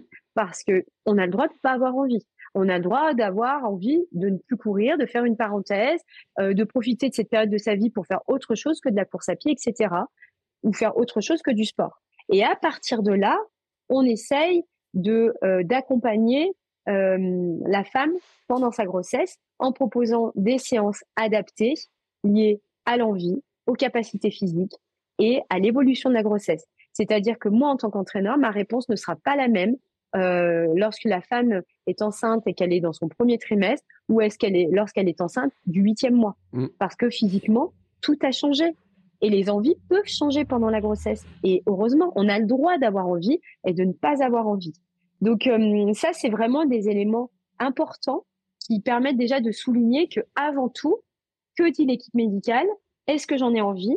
Et ok, si j'en ai envie, qu'est-ce que je fais? Donc ça, c'est la grande question. Mais qu'est-ce qu'on fait quand on est enceinte? Qu'est-ce qu'on peut faire? Qu'est-ce qu'on peut faire oui Alors, la réponse, moi, on me demande souvent. Moi, ma réponse, elle est, elle est pas vraiment. Il n'y a pas une réponse. Pourquoi? Mm. Parce qu'en fait, il n'y a pas une grossesse. Il n'y a pas une femme qui est enceinte d'une façon. C'est chaque femme en fonction de ce qu'elle a été et de ce qu'elle est, qu'elle vit sa grossesse. C'est difficile de dire à une femme, vous pouvez toutes faire ça, etc. Alors évidemment, il y a des orientations. On peut préconiser telle séance, etc. Oui, mais de manière générale, je pense qu'il faut partir de l'envie, euh, de la de, de, de la fatigue, parce qu'on peut être Mmh. très fatigué enceinte. Et à partir de là, on va venir proposer des séances. On peut très bien faire des séances de renforcement musculaire en ne sollicitant que le haut du corps avec Mhm. les bras, les épaules, ou travailler que le bas du corps avec des squats, etc. Et c'est tout à fait euh, compatible avec la grossesse, si tout le reste est OK. euh, T'as couru, toi, pendant ta grossesse? Alors oui, moi j'ai couru, j'ai couru jusqu'à la veille de mon accouchement. J'ai eu en fait euh, une grossesse, bon, j'ai eu une très belle grossesse et euh, quand je suis tombée enceinte, euh, j'ai j'ai pas trouvé de de littérature scientifique Mhm. là-dessus. Euh, uniquement le médecin qui était euh, que j'ai rencontré dans un autre podcast qui avait fait un article scientifique sur la grossesse chez la femme enceinte que j'avais eu et qui m'avait rassurée sur le fait que moi j'avais envie de mener mon activité sportive jusqu'à l'arrivée, euh, enfin jusqu'à l'accouchement, en tout cas jusqu'à que j'ai envie de poursuivre. Et euh, donc du coup j'ai euh, à cette époque-là j'avais déjà hein, commencé euh, mes formations d'entraîneur, etc. Donc j'étais déjà dans le milieu de l'entraînement course à pied, dans le milieu du coaching sportif. Et donc euh, jusqu'à la- l'accouchement j'ai mené une activité sportive. J'ai j'ai modulé, c'est-à-dire que jusqu'au cinquième mois j'ai euh, couru très régulièrement. Euh, j'ai couru très régulièrement. Mes séances de renforcement étaient euh, classiques. Je ne nageais euh, pas ou peu. Et puis, à partir du cinquième mois, j'ai commencé à alterner marché-course. Ouais. Euh, et j'ai commencé en fait à avoir une sorte de charge d'entraînement qui était différente. C'est-à-dire que j'augmentais petit à petit la natation, je réduisais la course à pied. Vous voyez, c'était Mhm. un effet de balance en fait. Et euh, ce qui m'a permis de pouvoir maintenir la course à pied jusqu'à l'arrivée de, de Léo, euh, sachant que ces éléments, c'est important de le souligner parce que parce que moi, je- ça a été une phase qui m'a marquée. Pendant toute la période où j'ai été enceinte, eh bien, euh, j'ai été soutenue évidemment par mon compagnon, par mon entourage. Mais alors, dans la rue, en fait, je vis quand même dans une grande ville. Hein, je suis à Lyon Ouais. et euh, j'ai été sujette à plein d'insultes, à plein de, de critiques, d'agressions verbales, Ouais. de personnes en fait qui me voyaient courir, qui ne comprenaient pas que je puisse courir et qui certainement par la, par la vue d'une femme enceinte en train de courir, était tellement sidérée que plutôt que de gérer cette émotion et de se poser la question à savoir pourquoi je ressens ça, venait m'agresser en me disant vous êtes une mère maltraitante, vous êtes totalement inconsciente, vous faites du mal à votre enfant, etc. Donc ça a été assez, euh, ça a été assez dur émotionnellement parce mmh. que c'est ce que je disais tout à l'heure. Euh, le propre du parent, c'est de, se, de culpabiliser constamment. Mmh. Et alors, autant vous dire que quand euh, vous n'avez pas de littérature là-dessus, vous ne savez pas si vous pouvez, vous faites le choix de maintenir une activité sportive, je me disais, mais et si cette dame a, raison? Si cette dame a raison, je suis en train de, de, faire du mal à mon enfant. Mais je me faisais confiance, en fait. Je savais que mmh. mon corps pouvait suivre. Et euh, j'étais assez sidérée par cette phase parce que un jour, j'ai été très agacée par les propos qui m'ont été tenus jusqu'au moment où j'ai répondu à la personne en lui disant et au final vous avez raison madame je devrais peut-être mieux fumer. Parce qu'au final fumer et être enceinte ça vous aurait peut-être moins choqué. Mm. et là elle savait plus quoi me dire. Parce que qu'est-ce qu'on répond à ça? Et euh, tout au long de la grossesse effectivement alors ça euh, ça a été euh, je le souligne parce qu'il y en a eu beaucoup mais j'ai eu aussi beaucoup de personnes qui m'ont témoigné leur soutien en me disant que c'était super que je puisse donner l'image d'une femme qui peut, qui puisse aller mmh. sur une activité sportive jusqu'à la fin. Mais encore une fois, parce que j'en avais envie. On peut avoir envie de, rien faire. Hein. Et, euh, et, après, bah, après, il y a eu l'accouchement et, euh, et, je l'ai préparé l'accouchement comme si c'était euh, ma compétition du jour en me disant je suis prête pour y aller. Ouais, et t'as dit 23 décembre, il est né? 24. 24. 24 décembre, il est né à 23h52. On n'oubliera jamais ce grand moment. c'est très très beau. C'était un grand moment de Noël. Comme dans les téléfilms, c'était à peu près pareil. Ouais, c'est presque le Père Noël qui est passé à ce moment-là, dis donc. C'est ça, c'est ça, ouais. C'était donc le 24 décembre et euh, bah, j'étais euh, à terme, hein, j'étais plus ou moins à terme, parce que effectivement, pendant ma grossesse, quand je courais, tout le monde me disait, enfin les gens qui pratiquaient, oui, mais vous allez accoucher avant. Alors, il faut savoir que quand j'étais enceinte, j'avais vraiment un très gros ventre, vraiment un ventre, on pouvait pas me louper, quoi. Mm. Euh, et, du coup, je pense que c'était encore plus flagrant, quoi, de, mm. courir enceinte. Mais finalement, ça l'a pas empêché. J'ai eu un gros bébé, il faisait 4 kilos, il est né à terme, tout s'est bien passé, accouchement euh, classique. Euh, enfin voilà, comme quoi, en fait, les critiques qu'on peut faire, je trouve que c'est tellement déplacé Mmh. déplacé euh, parce qu'on ne sait jamais à qui on s'adresse. Je pense qu'avant de, de, faire ce type de discours, il faudrait déjà s'interroger sur qu'est-ce que ça me fait vivre de voir une personne faire ça pour pouvoir après agir. Mais bon, généralement, ces personnes ne vont pas avoir le temps de, enfin, vont pas prendre le temps de réfléchir à, à, à, leur, euh, à leurs émotions dans ces moments-là. Oui, non, mais c'est vrai que c'est un sujet qui est important. Puis, en plus, je trouve que vous, les femmes, vous êtes souvent beaucoup plus sujet de, de, de critiques de ce genre-là. Alors, euh, qui viennent des hommes ou des femmes dans plein de chats, mais on voit plein sur les réseaux sociaux, des fois des commentaires qui sont totalement déplacés. Et, euh, ou les conseils, j'en ai parlé avec certains en coaching, je dis, qui me disait ouais j'ai eu telle personne et tout qui me donne des conseils ou je dis un vieux un vieux sur le bord de la piste là qui est en train de te regarder t'entraîner qui avait toujours un conseil à te donner ou des choses comme ça j'imagine ouais c'est à peu près ça et je trouve qu'en plus vous êtes souvent victime encore plus parce que enfin moi on m'a rarement fait des commentaires. Sincèrement tu vois moi je cours. Mais franchement je pense que vous vous en avez plein plein plein plein les la casquette moi, j'ai récemment euh, dévoilé une autre facette euh, sur les réseaux sociaux parce que mmh. ben, les gens qui me connaissent depuis longtemps, euh, je ne leur avais pas montré cette facette. Mais effectivement, autant te dire que euh, il y a eu les critiques pendant la grossesse, il y a eu des critiques après, et, et puis surtout, en fait, ce qui m'a toujours assez surpris, c'est que j'ai toujours eu l'impression que parce que je suis une femme, je suis euh, une question publique en fait. Voilà, tout le monde se permet de faire un commentaire parce que je suis une femme. Une femme, c'est fragile, donc on va tout de suite lui faire un petit commentaire. Et ça, ça m'a toujours énormément marqué. Alors que je sois coureuse, dans le cadre de moi en tant que mmh. coureuse, des hommes qui vont se permettre de me faire des remarques sans savoir qu'en fait je suis entraîneur, mmh. sans savoir que je suis déjà euh, bien entraînée, hein, et, euh, et sans savoir sur ce que je fais en entraînement, me dire mais tu devrais faire ci, tu devrais faire ça, parce que je suis une femme. Parce que on va se permettre de faire ce genre de commentaires à une femme qu'on ne connaît pas. On va jamais se faire faire de commentaires à un mec qu'on connaît pas sur euh, ce qu'il fait. Et de l'autre côté, il y a l'entraîneur et l'entraîneur, c'est encore un autre monde. Hein. Moi, en tant que femme, quand j'ai euh, commencé à, exercer dans le milieu de l'entraînement en course à pied, c'est un milieu qui est très masculin. Mm. Et, euh, et, en fait, je n'ai jamais été euh, critiquée par mes pairs. les entraîneurs dans le milieu de la course à pied, il n'y a jamais eu de souci. Tout le monde m'a toujours accepté. Hein. Enfin, en fait, il n'y avait même pas de questions à se poser. Je, je faisais partie des entraîneurs. Mais par contre, j'ai eu beaucoup, beaucoup de remarques de la personne, des personnes qui ne sont pas dans le milieu de l'entraînement. J'ai eu l'impression de travailler cinq fois plus que n'importe quel entraîneur pour, euh, pour, pour être légitime dans le milieu de l'entraînement et pour être crédible. Parce que, parce que naturellement, on va pas vers une femme entraîneur parce qu'on estime inconsciemment qu'elle va être moins compétente qu'un entraîneur masculin. Alors ça s'explique par l'histoire en France, euh, euh, par plein d'aspects sur lesquels je rentrerai pas, mais ça a été, ça n'a pas été un, un, un, chemin facile.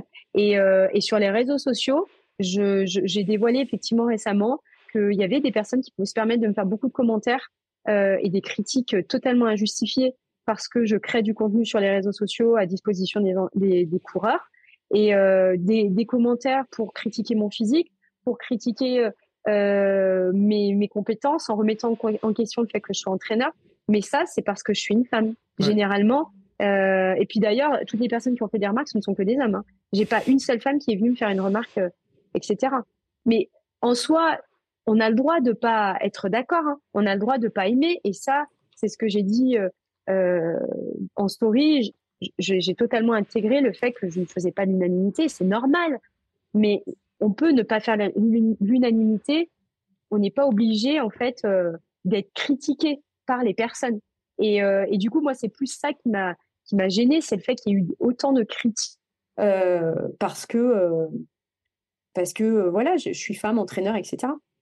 Ouais, non mais c'est c'est dingue ces histoires-là parce que c'est vrai et on le voit hein, sur YouTube, il y en a partout, il y en a sur plein plein plein de sur, sur tous les réseaux on a toujours, et c'est vrai que sur les femmes, vous êtes vraiment victime de ce truc-là. Et, euh, je, tu vois, moi, je suis papa d'une petite fille, et je me dis, mais quand même, j'espère qu'à un moment donné, ça va finir par évoluer cette histoire-là. Et donc, c'est bien, tu vois, que il y a des gens qui prennent la parole maintenant parce qu'elle a 5 ans et demi, donc elle a le temps de grandir. Mais des fois, tu sais, dans mon cœur de papa, je me dis, mais pourvu que dans 10 ans, c'est changé cette histoire-là. Mais des fois, j'ai un doute quand même. Disons qu'en fait, je pense qu'il faut beaucoup de temps pour faire évoluer les, euh, les, mentalités. Par contre, je fais partie de ceux qui croient. Moi, mmh. je crois qu'on puisse euh, faire évoluer les mentalités, heureusement, hein, sinon euh, euh, ce serait tellement triste de ne pas y croire. Par contre, il faut accepter que ça demande du temps et, euh, et euh, du temps et accepter aussi qu'il faut continuer en fait à favoriser favoriser, je ne sais pas si on peut dire favoriser l'accès des femmes dans le mmh. milieu d'entraînement, parce que ça n'a jamais été défavorisé. Ce C'est pas ça le problème. C'est le fait d'accepter que dans le milieu d'entraînement, on puisse avoir des femmes et des entraîneurs et ne pas considérer la femme comme étant une personne moins compétente. C'est tout. Mmh. C'est partir du genre pour définir une compétence, ce n'est pas envisageable, pas pour moi. Ouais, mais tu as entièrement raison. Et ceci était mérité d'être dit. Bon, et on n'a quand même pas parlé du postpartum. Euh... non, mais c'est passionnant tous ces sujets-là. Alors maintenant, donc, on a parlé de la grossesse, on a parlé de la naissance. Ensuite, on arrive dans cette fameuse question du postpartum. Euh, là aussi, il y a beaucoup de questions quand même. Hein. C'est comment ça se passe, etc. Comment on peut y, reprendre, à quel moment et autres. là aussi, il n'y a pas de réponse toute faite, hein, de toute façon. Bah non, effectivement, je ne vais pas avoir de réponse toute, faite. Par contre, je vais avoir une réponse qui va répondre à toutes les femmes euh, dans le cadre d'un postpartum. C'est que la reprise dans le cadre d'un postpartum répond déjà. Comme tout à l'heure, euh, il faut qu'il y ait l'accord de la sage-femme, de l'équipe médicale, que la rééducation du périnée soit faite euh, pour pouvoir reprendre la course à pied. Je parle là de la course à pied. Et après, en tout cas de manière globale, toutes les femmes euh, que j'accompagne dans le cadre d'un postpartum, elles reprennent toutes en alternance marché-course. Parce qu'en fait, au-delà de l'aspect euh, course à pied, il y a beaucoup d'aspects qui ont été euh, qui ont évolué pendant la grossesse. Il y a le centre de gravité qui a évolué puisque lorsque l'on est enceinte, on a un ventre qui fait que notre centre de gravité est différent. Quand on accouche, il faut se réapproprier ce nouveau centre de gravité. Mmh. Il faut se réapproprier le nouveau rythme euh, de notre vie avec l'arrivée d'un enfant, la fatigue que cela peut générer, et il faut se réapproprier ses sensations et son corps. Donc pour toutes ces raisons, en fait, la reprise de la course à pied, elle est progressive, elle est en alternance marché-course, autant que cela est nécessaire pour que la femme puisse venir à un moment donné à de la durée euh, permanente en course à pied, euh, qu'on soit sur un footing euh, mmh. sans marcher. Et puis après, on vient sur une phase de diversification, diversifier les, les, entraînements avec le fractionné, etc. Euh, il y a une, question quand même que beaucoup de, personnes se posent, et je pense que dans tes coachés, tu dois avoir cette question-là, c'est la question de l'organisation quand même. Euh, parce qu'on disait, il y a la question de la culpabilité, de passer du temps, de donner le meilleur à ses enfants et tout, et en même temps d'avoir du temps pour soi, c'est-à-dire de, de, de, garder ce temps pour soi, qui est pas facile, qui est pas évident. Alors, moi, je ne sais pas si ça va répondre avec ta question. Je dis souvent, en fait, que, et c'est ce que je fais moi-même, le dimanche, c'est le, le dimanche soir, c'est le soir où je viens organiser la semaine mmh. qui suit dans l'organisation de mes journées, c'est-à-dire ah donc tel jour j'ai ça, tel jour j'ai ça, etc. Au-delà du fait de s'organiser, c'est le fait de s'engager, c'est-à-dire que je viens à un moment donné prendre le temps de savoir qu'est-ce qui est prévu pour m'engager personnellement vis-à-vis de moi-même en me disant à un moment donné dans cette journée tu vas te consacrer tant de temps. Vois. Ça, c'est vraiment important.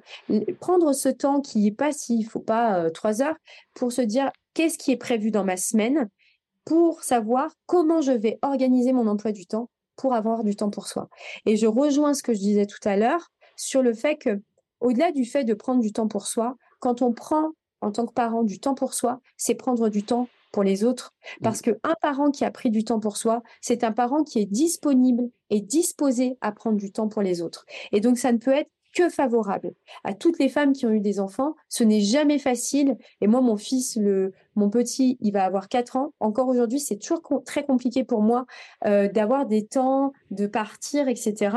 Mais je sais que ça fait partie aussi du processus de la vie que d'apprendre à se séparer sur des instants courts comme ça pour pouvoir mieux se retrouver. Ouais, bon. Et des fois, c'est pas facile à gérer. Ma fille, à 5 ans et demi, des fois, elle pleure le matin, elle dit Oh, papa, euh... je sais pas ce qui se passe. Tu sais, par moments, ils ont des, des, des, phases aussi comme ça, tu sais, les peurs de euh, est-ce qu'il va venir me chercher à l'école ou enfin, Combien de fois j'ai eu ce, ce truc-là et tout. Et c'est vrai que c'est quelque chose qui est, qui est pas simple à gérer. Puis en plus, il peut y avoir des week-ends de course. Peut-être tu fais des. Je sais pas si tu pars des week-ends des fois pour faire des courses à loin ou en club ou des choses comme ça. Ça m'arrive bien sûr. Alors c'est pas euh, c'est pas la majorité parce que du coup c'est quand même une organisation. Mais euh, récemment je suis partie euh, à Copenhague et je suis partie avec mon compagnon. Je suis pas partie avec les enfants. Mmh. C'était un choix. Et au final les enfants ils étaient très contents parce qu'ils ont passé un super week-end chez la marraine et ils étaient très contents d'avoir un week-end sans les parents à faire des choses que les parents n'autorisent pas forcément. Donc c'est sûr que sur le moment c'est c'est jamais plaisant et puis c'est difficile de se séparer. Moi-même, mon fils, quand je pars à Paris, parce que j'essaie d'y être régulièrement, quand je pars à Paris, il va me dire oh, mais maman, j'aime pas quand tu pars travailler. Mmh. C'est normal. En fait, ce qui est normal pour moi, c'est le fait de l'exprimer. Ce qui est mmh. normal, c'est de mettre des mots sur ce qu'il ressent. Et ce qui est normal, c'est de lui répondre qu'il a le droit de me le dire et mmh. qu'il a le droit de ressentir ceci, que moi-même, c'est difficile, mais que je suis d'autant plus heureuse de le retrouver euh, par la suite. Ouais, euh, et, c'est vrai que c'est intéressant que tu dis faire le marathon à Copenhague sans les enfants et tout, parce que moi j'ai vécu, quand j'ai fait mon marathon de Paris, on était parti en famille, et ma fille, c'est le pile le jour, elle n'a pas fait la sieste, la veille. La nuit, elle n'a pas dormi. et, enfin, pas dormi, tu sais, on changeait d'environnement, etc. tu vois, il y a bah toutes ces habitudes-là. Et tu te dis le matin, quand même, je dis, voilà, c'était peut-être la seule journée, il fallait qu'elle dorme bien, comme il faut, etc. Et eh ben, elle l'a pas fait. Alors, c'est pas de sa faute. Il y avait le changement et autres.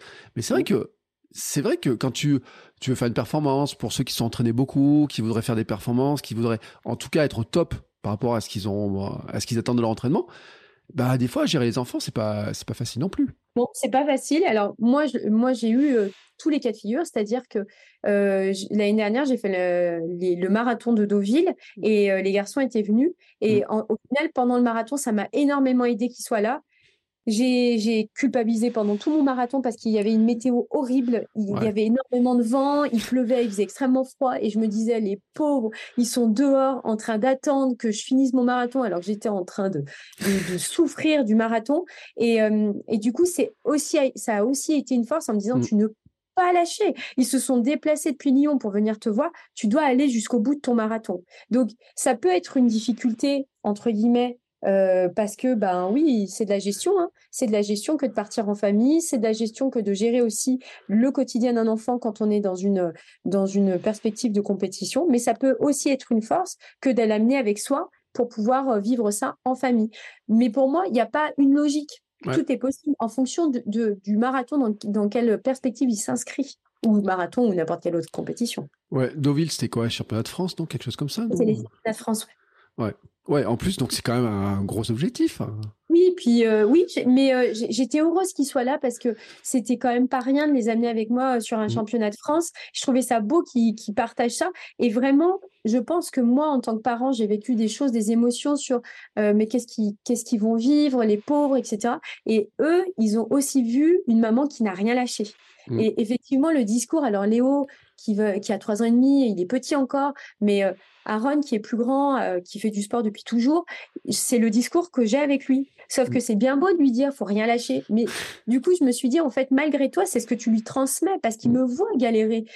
Ma, ma, ma, progression, mes séances sur les, en, course à pied, c'est pas linéaire. Il y a eu des séances qui ont été extrêmement difficiles pour moi, des saisons qui ont été difficiles et ils ont été là et ils m'ont vu galérer. Et je trouve que c'est important aussi de leur montrer cette facette parce que dans la vie, malheureusement, entre guillemets, même si j'aimerais euh, élever mes enfants dans des cages dorées et les protéger de tous les malheurs du monde entier, c'est pas ce qui va se passer. Et je me dis que bien au-delà euh, de ce que euh, de, les, de, les, élever dans une cage dorée, je ne peux que leur donner les armes pour faire face aux difficultés de la vie. Que, donc, quand vous amenez vos enfants avec vous dans des compétitions qui vous voient en difficulté ou pas forcément, vous leur enseignez toutes les valeurs, tout ce qu'il faut pour pouvoir faire face aux réalités de la vie. Ouais. Euh, pour, pour, regarder un mot sur la, compétition, euh, après chacun peut faire de la compétition comme il veut, etc. Mais toi, des, des personnes qui commencent à courir, qui, euh, est-ce que tu les amènerais en leur disant faut essayer de faire des compétitions, tu vois, ou est-ce qu'elles le font naturellement? Parce que alors, c'est une très bonne question. Mm.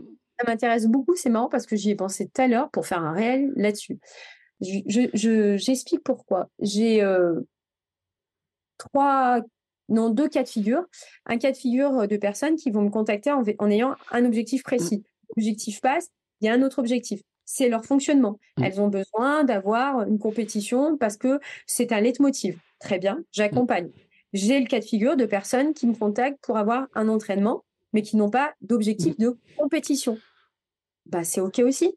En fait, il y a des personnes qui veulent pas forcément faire des compétitions, euh, parce que euh, elles n'ont pas envie euh, de faire des compétitions. ça peut générer du stress, de la pression mmh. négative. Et je trouve qu'en tant qu'entraîneur, c'est important de d'accompagner ces personnes, même s'il n'y a pas de compétition.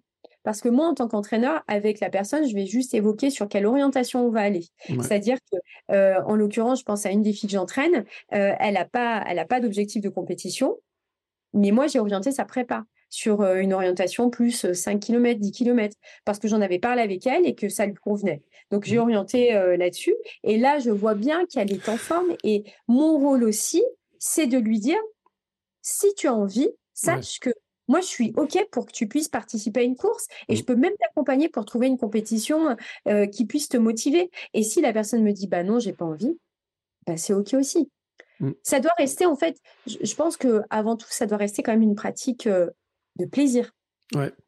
Parce que c'est quand même pas notre activité professionnelle dans le sens où c'est pas ce qui nous permet de, nourrir nos familles. Donc, il euh, faut, faut rester aussi euh, euh, en phase avec tout le plaisir que ça doit nous procurer dans notre vie. Et oui, tu vois, mais je te pose la question parce que c'est intéressant, parce que des fois, il y a des femmes qui n'osent pas euh, passer les portes de la compétition. On dit qu'il y a quand même beaucoup moins de femmes dans certains types de courses. Par exemple, l'UTMB, il y avait quoi, 10% de femmes ou des, euh, enfin, c'est très faible. Et je pense qu'il y a beaucoup de courses, c'est le cas aussi. Mais il y en a certaines qui n'osent pas, en fait, qui, qui osent pas passer.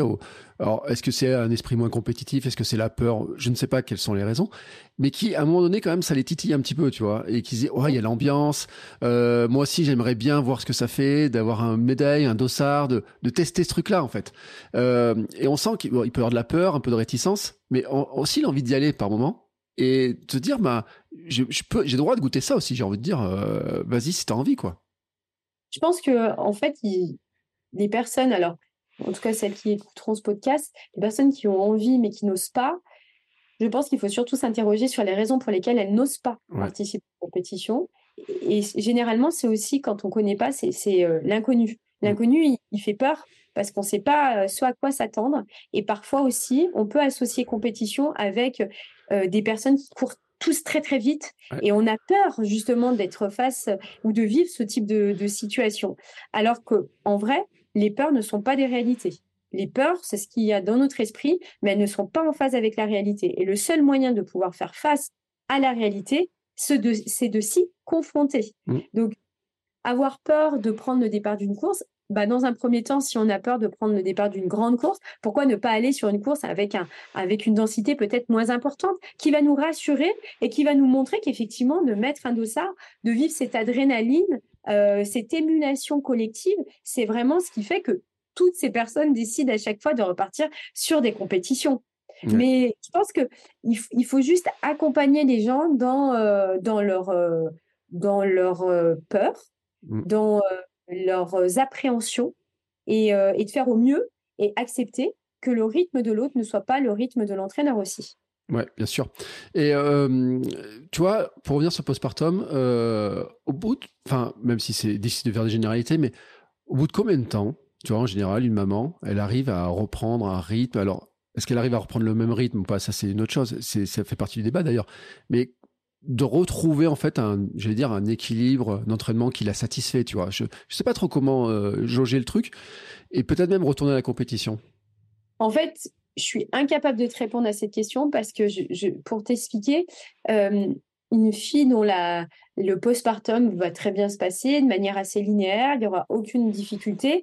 Euh, après, il va y avoir la phase de, de, de, fractionner. On va mmh. reprendre euh, des séances de fractionner pour voir comment le corps réagit. Il peut, il peut passer six mois comme il peut passer un an, en fait. Ouais. Euh, et, du coup, après, il y a des personnes qui vont vouloir, au bout de euh, neuf mois, se dire ah bah, j'ai envie de faire un 10 km, euh, ou il y a des personnes au bout d'un an qui vont vouloir faire un marathon. Je pense qu'il n'y a pas de réponse, en fait. Il n'y a mm. pas de réponse là-dessus. Parce que la réponse, c'est le corps. Une fille qui va reprendre et qui va pouvoir courir un marathon, bah, c'est peut-être que son corps, il a très bien réagi au postpartum et qu'elle a été en capacité de pouvoir enchaîner le postpartum et de pouvoir courir cette compétition. C'est pour ça, d'ailleurs, qu'il n'y a pas de il n'y a pas de modèle en fait. Mm. Il n'existe pas de modèle. Parce que chaque femme est unique dans la façon de vie dont elle vit la grossesse, l'accouchement et le postpartum.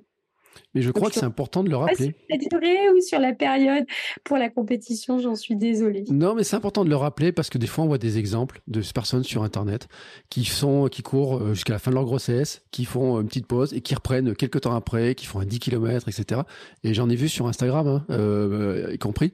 Et des fois, ça met un peu, euh, un peu se dire, mais moi, pourquoi elle arrive à courir? Moi, j'y arrive pas. Pourquoi cette rapidité, tu vois, etc. Qui peut mettre un peu on est comme dans un monde un peu compétitif, image, comparaison, permanent, etc. Et euh, c'est difficile d'entendre ce truc de dire on a chacun notre rythme. Alors moi, je, enfin oui, c'est difficile, mais à la fois, enfin pour moi, euh, les réseaux sociaux, c'est génial, mais il faut jamais oublier que ça reste des réseaux sociaux en fait. Mmh. C'est-à-dire qu'on ne connaît jamais la réalité des personnes qui, qui qu'il y a après euh, derrière les réseaux sociaux, derrière l'écran. Qui mmh. se cache derrière l'écran? Quelle est sa réalité? Qu'est-ce qu'elle vit derrière l'écran? Cette réalité, cette réalité-là, on ne la connaît pas parce que sur les réseaux sociaux, on montre ce qu'on a envie de montrer. Et je pense, et, je rejoins ce que tu viens de dire sur euh, j'ai vu sur les réseaux sociaux, etc., telle personne, etc. Moi, je, je, pense qu'il faut être extrêmement vigilant aussi mmh. sur un aspect, c'est que en postpartum, on a peut-être aussi envie de reprendre très rapidement de la course à pied. Et puis en postpartum, on a aussi le droit de pas avoir envie de reprendre la course à pied très mm. rapidement. On a peut-être aussi envie de prendre le temps avec l'arrivée de son enfant, de trouver un nouvel équilibre dans sa vie, euh, de, reprendre la compétition un jour quand on en aura envie. Ça, c'est important. En fait, ça rejoint le sujet de la femme. Je trouve que parfois, cette pression sur la femme, sur super bien vivre sa grossesse, super faire un, accouchement, super le postpartum, super je reviens, je suis encore plus fort. On a juste le droit d'avoir un enfant, de vivre son postpartum comme on peut le vivre, de vivre un accouchement comme le corps euh, nous autorise à le vivre et de revenir comme on peut revenir en fait. Mmh. Et tout ça, c'est OK il n'y a pas de référence en fait. Des gens sur les réseaux sociaux, et puis il y a des gens qui ne sont pas sur les réseaux sociaux, qui mmh. vivent une autre réalité. Donc il ne faut pas oublier que les réseaux sociaux, c'est pas tous les Français de la France entière. C'est mmh. une partie. Et donc il faut euh, prendre du recul et ne jamais oublier que cela reste des réseaux sociaux et prendre le temps de s'écouter. Mm. Et j'ai un dernier sujet. Euh, on parle beaucoup de la charge mentale pour les femmes, et euh, j'ai un, une tendance à croire que d'avoir une coach, ça allège la charge mentale en ce qui concerne la course. C'est-à-dire qu'on a plein de trucs à penser, mais que d'avoir une coach avec qui discuter, échanger, qui fait le programme, qui nous guide, etc. C'est aussi un moyen de le faire plus facilement la reprise dans un, cadre et en tout cas plus de manière plus légère, de pas avoir à programmer des trucs en plus, en plus, en plus, en plus. Ah bah alors clairement, enfin moi je partage totalement ton point de vue d'ailleurs. Moi j'ai des filles. Euh, aujourd'hui je, ne le fais plus parce que j'en ai plus la possibilité, j'ai plus le temps. Mais quand j'allais à domicile de certaines mmh. de mes clientes, elles avaient un mode de vie avec des responsabilités professionnelles qui étaient extrêmement importantes. Et donc du coup, quand elles, quand je venais, parfois elles oubliaient euh, euh, le mot que je venais de placer juste avant parce qu'elles s'étaient tellement déchargées, elles me laissaient faire que ça leur faisait du bien. Et en course à pied, aujourd'hui, c'est dans le cadre effectivement des suivis à distance que je fais. Euh, la personne, quand elle m'appelle et qu'elle me dit mon objectif, c'est le marathon de Paris, ok, tu déposes et moi je fais. Mmh. Toi, tu fais juste ce qui est programmé. Et ça, ça allège parce qu'on n'a pas la question à se poser. Attends, combien de temps je dois courir? Mais attends, c'est quelle sortie longue que je dois placer? C'est mon métier. Parce qu'en fait, faut pas oublier que l'entraînement en course à pied, ça reste un métier. Mmh. Et généralement, les personnes, quand elles vont m'appeler, parfois elles vont me dire Mais j'ai pas pu, j'ai pas réussi, etc. Mais en fait, je leur dis Mais c'est normal, c'est un métier. Parfois, on fait comme on peut avec nos connaissances. Et si vous n'y arrivez pas toute seule, sachez que, bah, effectivement, l'entraîneur, c'est son métier de vous, de vous soulager là-dessus et de vous accompagner euh, sur votre objectif. Donc, ça, effectivement, soulage les personnes dans le cadre de la charge mentale. Bon, bah écoute, on a fait un bon petit tour. Euh, N'empêche que quand même, moi, alors moi j'ai l'avantage, c'est que je te vois en image. Euh, je vois toutes tes petites médailles là derrière, etc. Et d'ailleurs, je vois une Paris Marathon 2019. Marathon Exactement. Paris. Je la vois, j'ai la même à la maison. Euh, t'as des, euh, t'as des, c'est sur un plan entraînement pur, tu vois, pour là. Tu as des objectifs déjà, tu comment tu, tu vois parce que là on est en fin d'année, hein, euh, diffuse ça, euh, je suis en train de calculer, on sera combien hop, euh, autour du 20 novembre dans cette zone-là. tu tu as déjà une vision de l'année qui vient? Tu programmes longtemps à l'avance? Tu calcules comment, toi, pour toi-même, en fait? Oui, moi j'ai une vision de l'année qui arrive parce que ça fait partie de j'ai besoin de me projeter pour mmh. avancer. Donc effectivement, je sais euh, les grandes orientations de l'année 2024. Ouais. Euh, pour toi, c'est important d'avoir ce truc-là, de, planifier assez longtemps à l'avance? Alors, je ne sais pas si c'est important, mais en tout cas, ça me correspond parce que j'ai besoin de structurer à l'avance euh, mais l'année pour m'engager mentalement et pour me préparer mentalement sur les gros objectifs qui sont attendus. Ça fait partie en fait de ma, on va dire, euh, de toute l'approche mentale de mes compétitions. Ouais. Et euh, tiens, j'ai une autre question qui est plus liée un peu à la saison parce que là, il fait pas très beau. on a du vent, de la pluie, tout le monde. Alors tout le monde se plaignait de la chaleur, et maintenant tout le monde se plaint de la pluie sans continuer. Plus l'avant, la, la, tempête, etc. Tu vois. Mais on est quand même dans des périodes où il y a les gens qui ont commencé au printemps, qui ont connu que la chaleur, que les belles températures, que les journées longues, etc. Là, je dis, attention, on est dans le moment qui est un peu, un peu crucial quand même hein, pour continuer. Mm-hmm. Tu as des astuces, tu as des conseils à leur donner euh, pour euh, dire euh, comment on gère cette période-là tu vois, la, ton hiver? J'ai deux conseils. Le premier conseil, c'est qu'effectivement, c'est normal déjà de se dire qu'on est moins motivé, et mm-hmm. ça arrive à tout le monde, quel que soit le niveau. dans ces moments-là, ce n'est pas la motivation qui fait qu'on sort, c'est la rigueur et la discipline euh, lié à un plan d'entraînement. Euh, donc, euh, du coup, dans ces moments-là, il faut accepter d'être moins motivé et de faire les choses parce que c'est prévu de, de, faire les choses. Et le deuxième conseil, c'est que lorsqu'on est moins motivé, on peut aussi se raccrocher à deux aspects l'objectif, si on en a un, notamment une compétition, si on a un gros objectif, un marathon euh, qui nous motive, ça peut nous, donner euh, l'envie d'aller euh, s'entraîner. Et le deuxième élément, c'est de se souvenir des raisons pour lesquelles on a débuté la course à pied. Ça, c'est important parce qu'on a tous débuté un jour la course à pied et on a tous continué parce qu'on aimait courir. Et ça, faut pas l'oublier. Mmh. T'as entièrement raison. C'est exactement ce que je ce que j'aurais dit. Donc je te remercie de l'avoir dit à ma place. Euh, il y a quand même une dernière question que j'ai quand même. Euh, tu fais beaucoup de routes. Tu fais du trail aussi ou pas? Non. J'en ai j'en ai j'en ai fait quand je courais de temps en temps, mais non, je ne fais pas de compétition en trail. Ça tente pas? Non, pas aujourd'hui. Non, parce que moi, je me suis vraiment passionnée pour euh, la piste que j'ai découvert il y a deux ans. Et euh, du coup, euh, j'ai une véritable passion pour les compétitions sur piste. Donc, euh, ça me prend quand même beaucoup de temps dans ma saison. Et donc, je pense que, en fait, j'aime bien faire le tour des choses avant d'aller ailleurs. Peut-être que je viendrai un jour, mais dans l'immédiat, c'est pas du tout prévu. Non, mais c'est bien de le dire aussi parce que on, dit qu'il faut aller faire du trail, il faut essayer. Alors moi, je fais de tout. Hein. Moi, je, je, suis, je suis tout terrain. mais c'est vrai, c'est de dire aussi, on peut s'éclater sur piste. Et il n'y a pas tant de gens que ça qui disent qu'ils s'éclatent sur piste. Tu sais que dans le podcast, j'ai pas reçu beaucoup de gens qui font de la piste. Franchement. Alors moi, je, mais, mais oui, bah moi je sais que j'adore les compétitions sur piste. Ma discipline préférée, c'est le 1500. Et, euh, et je, je, fais partie des gens qui. Je peux regarder des compétitions sur piste pendant des heures. La saison sur piste est certainement ma saison préférée dans l'année. Ah bon? Je crois que c'était le cross, moi. Ah non, non, malheureusement, non. Là, tu vois, typiquement, pour répondre à la question, le cross, je le fais parce que c'est important de le faire et que c'est un intérêt euh, de le mm. faire pour chaque coureur que nous sommes, mais c'est pas une passion chez moi. Ouais, bah écoute, je fais un petit clin d'œil à ceux qui découvrent le cross et j'en ai vu qui ont découvert le cross le week-end dernier, quand 40, 45, 50 ans, etc. Moi, j'ai découvert le cross à 40, enfin, j'ai redécouvert le cross parce que on parlait quand même du euh, de la course quand on est jeune, etc. C'est vrai que le cross fait partie des disciplines qu'on a à l'école, collège, lycée, les crosses de collège, crosses de lycée. Moi, j'en ai fait, je sais pas combien. Puis euh, j'ai redécouvert le cross à 44 dans cette zone-là. J'ai dit mais qu'est-ce que c'est dur et tout. Je me rappelais pas que c'était si dur que ça, moi. Ah ouais, ouais bah moi aussi. Hein. Je, me je, sais en tout cas pourquoi je n'aimais pas le cross au collège. Voilà. Mais aujourd'hui, en fait, c'est pas le cross en soi. Pendant le cross, je pense que je ne prends pas de plaisir. J'aime les entraînements de cross et j'aime l'après-cross. Voilà, ce sont mmh. les deux étapes les plus importantes. Pendant, compliqué pour moi de, de me dire que je m'éclate. Je préfère m'éclater quand même sur piste et sur route. Oui, mais disons-le, c'est vrai que ça apprend quand même pas mal de choses. Euh, les appuis sont différents, on travaille des choses différemment, la reprise de course, la montée, le mental, enfin, il y a tout un tas de choses qu'on travaille en cross. Bah, disons qu'en fait, là, moi, en tant qu'entraîneur, je peux vous dire que une personne qui fait euh, une saison sur cross, on voit une différence sur une, avec la saison sur route.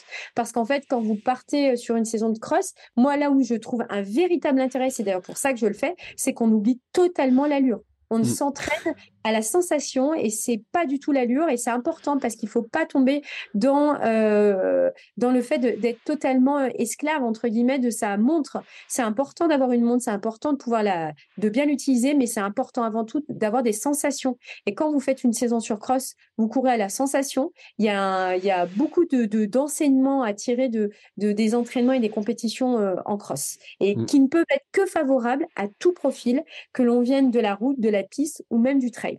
Ouais, et eh ben, je suis entièrement d'accord avec toi. Avec un petit souvenir, je raconte souvent cette histoire-là. J'étais en cross, moi je pars, euh, tu sais, il y a un coup de pistolet, je pars toujours à fond. Et euh, je double un gars du rapide du club, il me dit, mais qu'est-ce que tu fous là? Je dis, bah, moi je me sens bien. Il me dit, ouais, ça n'a pas duré. Et est-ce que ça a été le cas? Oh non, mais oui, ça a été le cas, bien sûr. Il m'a rattrapé un kilomètre plus loin. Tu sais, c'était un cross qui faisait 7 km 2, je crois. Ouais, euh, bon, voilà, ça fait partie des cross un petit peu comme ça. Et j'avais demandé conseil à un autre, il m'a dit, c'est facile, tu pars vite, tu accélères et tu vas, tu finis vite. Et je m'étais posé la question, je m'étais dit, mais pourquoi ils partent tous en sprintant au départ? Et après, j'ai compris, je suis parti en sprintant comme tout le monde, et voilà. Donc, c'est, je pense quand même que le cross, c'est vrai que c'est drôle. Non, mais c'est drôle, il y a une ambiance, on voit les gens des clubs, on découvre plein de gens. On dit souvent que le cross, c'est l'école, euh, c'est l'école de l'athlète, c'est mmh. l'école de la vie, on apprend énormément on apprend à se placer. Euh, on n'a pas du tout la même approche en cross que sur route. Et euh, donc, effectivement, ça peut développer des vraies qualités physiques, hein, puisqu'il faut être puissant. Il y a euh, des appuis forts, enfin beaucoup de proprioception. Mais on peut être très fort en cross sans le soupçonner. Donc, je mm. pense qu'il faut inviter tout le monde à faire des crosses, surtout que c'est quand même accessible. Et il y a des crosses courts, il y a des crosses longs, à voir quelle distance sur laquelle on s'aligne. Ouais, puis il faut le dire, en plus, c'est pas cher de s'inscrire, on a même des gratuits et tout. Enfin, il y a des, euh, plein de choses. Pour ceux qui sont en club, etc., en plus, souvent, c'est gratuit. En, tout cas, chez moi. Oui, quand vous êtes en club, c'est le club qui, généralement, euh, peut vous inscrire aussi pour euh, pouvoir participer au club. Et puis, il y a quand même, au club, au cross, et il y a quand même une ambiance qui est très particulière en cross. Hein. Il y a la notion d'équipe, mm. il y a la notion d'athlète. En fait, on est vraiment dans le milieu de l'athlétisme. Et moi, c'est ce qui me passionne. Pour être allé au championnat de France à Carhaix, c'était une ambiance euh, impressionnante. J'avais mm. jamais vu ça. Alors, je ne sais pas si c'est parce que c'était chez les Bretons, mais alors euh, je vais vous dire que j'ai un souvenir inoubliable entre la boue, euh, le parcours, le cœur et les Bretons, les crêpes. C'était extraordinaire. Et t'as oublié le beurre salé. Je suis obligé ah de dire le beurre salé. N'oublions pas le beurre salé. Ça a été euh, ma révélation de l'année. Oui, Chloé, tu as bien entendu, beurre salé. Non, mais parce que j'ai des Bretons quand même qui me répètent à chaque fois que je sors une tablette de beurre doux, qui me, qui m'engueulent, etc., qui disent ah, le beurre salé, le beurre salé. Oui, donc voilà, petit clin d'œil. Et ils se reconnaîtront, hein, parce qu'il y a au moins, je sais pas combien de pourcentage. Il y a beaucoup de Bretons qui écoutent le podcast. C'est dû aux historiques, des podcasts, des partenariats, etc. Bref, on n'oublie pas le beurre salé. Et c'est vrai que l'ambiance à carré, euh, j'avais vu les images et tout, c'était quand même assez dingue. Ouais, c'est parce que c'est la Bretagne, parce qu'ils aiment fêter ça et que c'est la patrie du cross. Hein voilà. Bon, écoute, en tout cas, Suzy, merci beaucoup. Euh, si, on va dire quand même où te retrouver, où te contacter. Alors, on peut me retrouver sur Instagram au nom de Suzy One. Et puis après, j'ai un site sur lequel vous pouvez me retrouver également, euh, susyonecoaching.com. Eh bien, écoute, merci. Moi, tu sais, je mets tous les liens dans note de, de, de l'épisode, hein, description. Vous avez dans description, en dessus, en dessous. Ça dépend des plateformes sur lesquelles vous écoutez. Euh, je vous rappelle aussi, vous pouvez mettre un commentaire tiens, sur euh, Spotify et sur Apple Podcast. Être toujours le podcast à être euh, découvert, ce qui est plus de gens qui écoutent. Et c'est un sujet qui était important. Ça faisait longtemps que je devais le traiter. Euh, il y aurait tant de choses à dire encore, mais bon, on va se regarder un petit peu pour d'autres fois et tourner autour de, de, de ces sujets-là qui sont importants. En tout cas, Suzy, je te remercie beaucoup. Je te souhaite une belle fin d'année. Hein euh, Merci, Merci d'avoir pris le temps de, de, me recevoir et de m'écouter parce que je suis très bavarde, mais j'étais très contente de partager ce moment euh, avec toi et avec toutes les personnes qui écouteront ce podcast. Bah, tu sais, moi, je t'ai pas trouvé très bavarde. Hein. Franchement, euh, on est très très loin du record de durée de l'épisode en tout cas. mais bon, bah, je pourrais encore plus parler la prochaine fois. Eh ben écoute, je te réinviterai, hop, on fera une deuxième session, on trouvera un autre sujet. En tout cas, merci beaucoup euh, pour le temps passé. Pour, je trouve aussi un bel éclairage sur plein de sujets. On a abordé beaucoup, beaucoup, beaucoup de sujets sur l'enfant, sur euh, pas que sur le postpartum comme euh, j'avais imaginé au départ, mais sur l'organisation, sur l'enfant, sur l'éducation, sur beaucoup de sujets. Ça me va bien. Moi, ça me va bien. En tout cas, je te remercie beaucoup. Merci, merci aussi pour ton sourire et pour ce partage. Euh, J'ai pas parlé parce que tu souris beaucoup sur Instagram. On doit toujours sourire et c'est bien de dire aussi qu'il y a des moments difficiles. non, mais c'est bien de le rappeler je, mon dicton préféré, c'est qu'on a tous une tartine de merde, mais on la voit pas. Et eh ben, c'est bien aussi d'en parler, de, le rappeler. En tout cas, merci beaucoup. Et puis nous, écoutez, on se retrouve euh, bah, au fil de la semaine pour les autres épisodes. La semaine prochaine, euh, nouvel épisode. Oh tiens, ah oui, je sais qui c'est. Tiens, là aussi, on est sur quelqu'un qui s'est mis à courir un peu tardivement, mais qui a une euh, qui fait des jolis trucs. Voilà, des chouettes trucs. J'en dis pas plus, ça sera la surprise. En tout cas, merci beaucoup et à très vite. Ciao, ciao.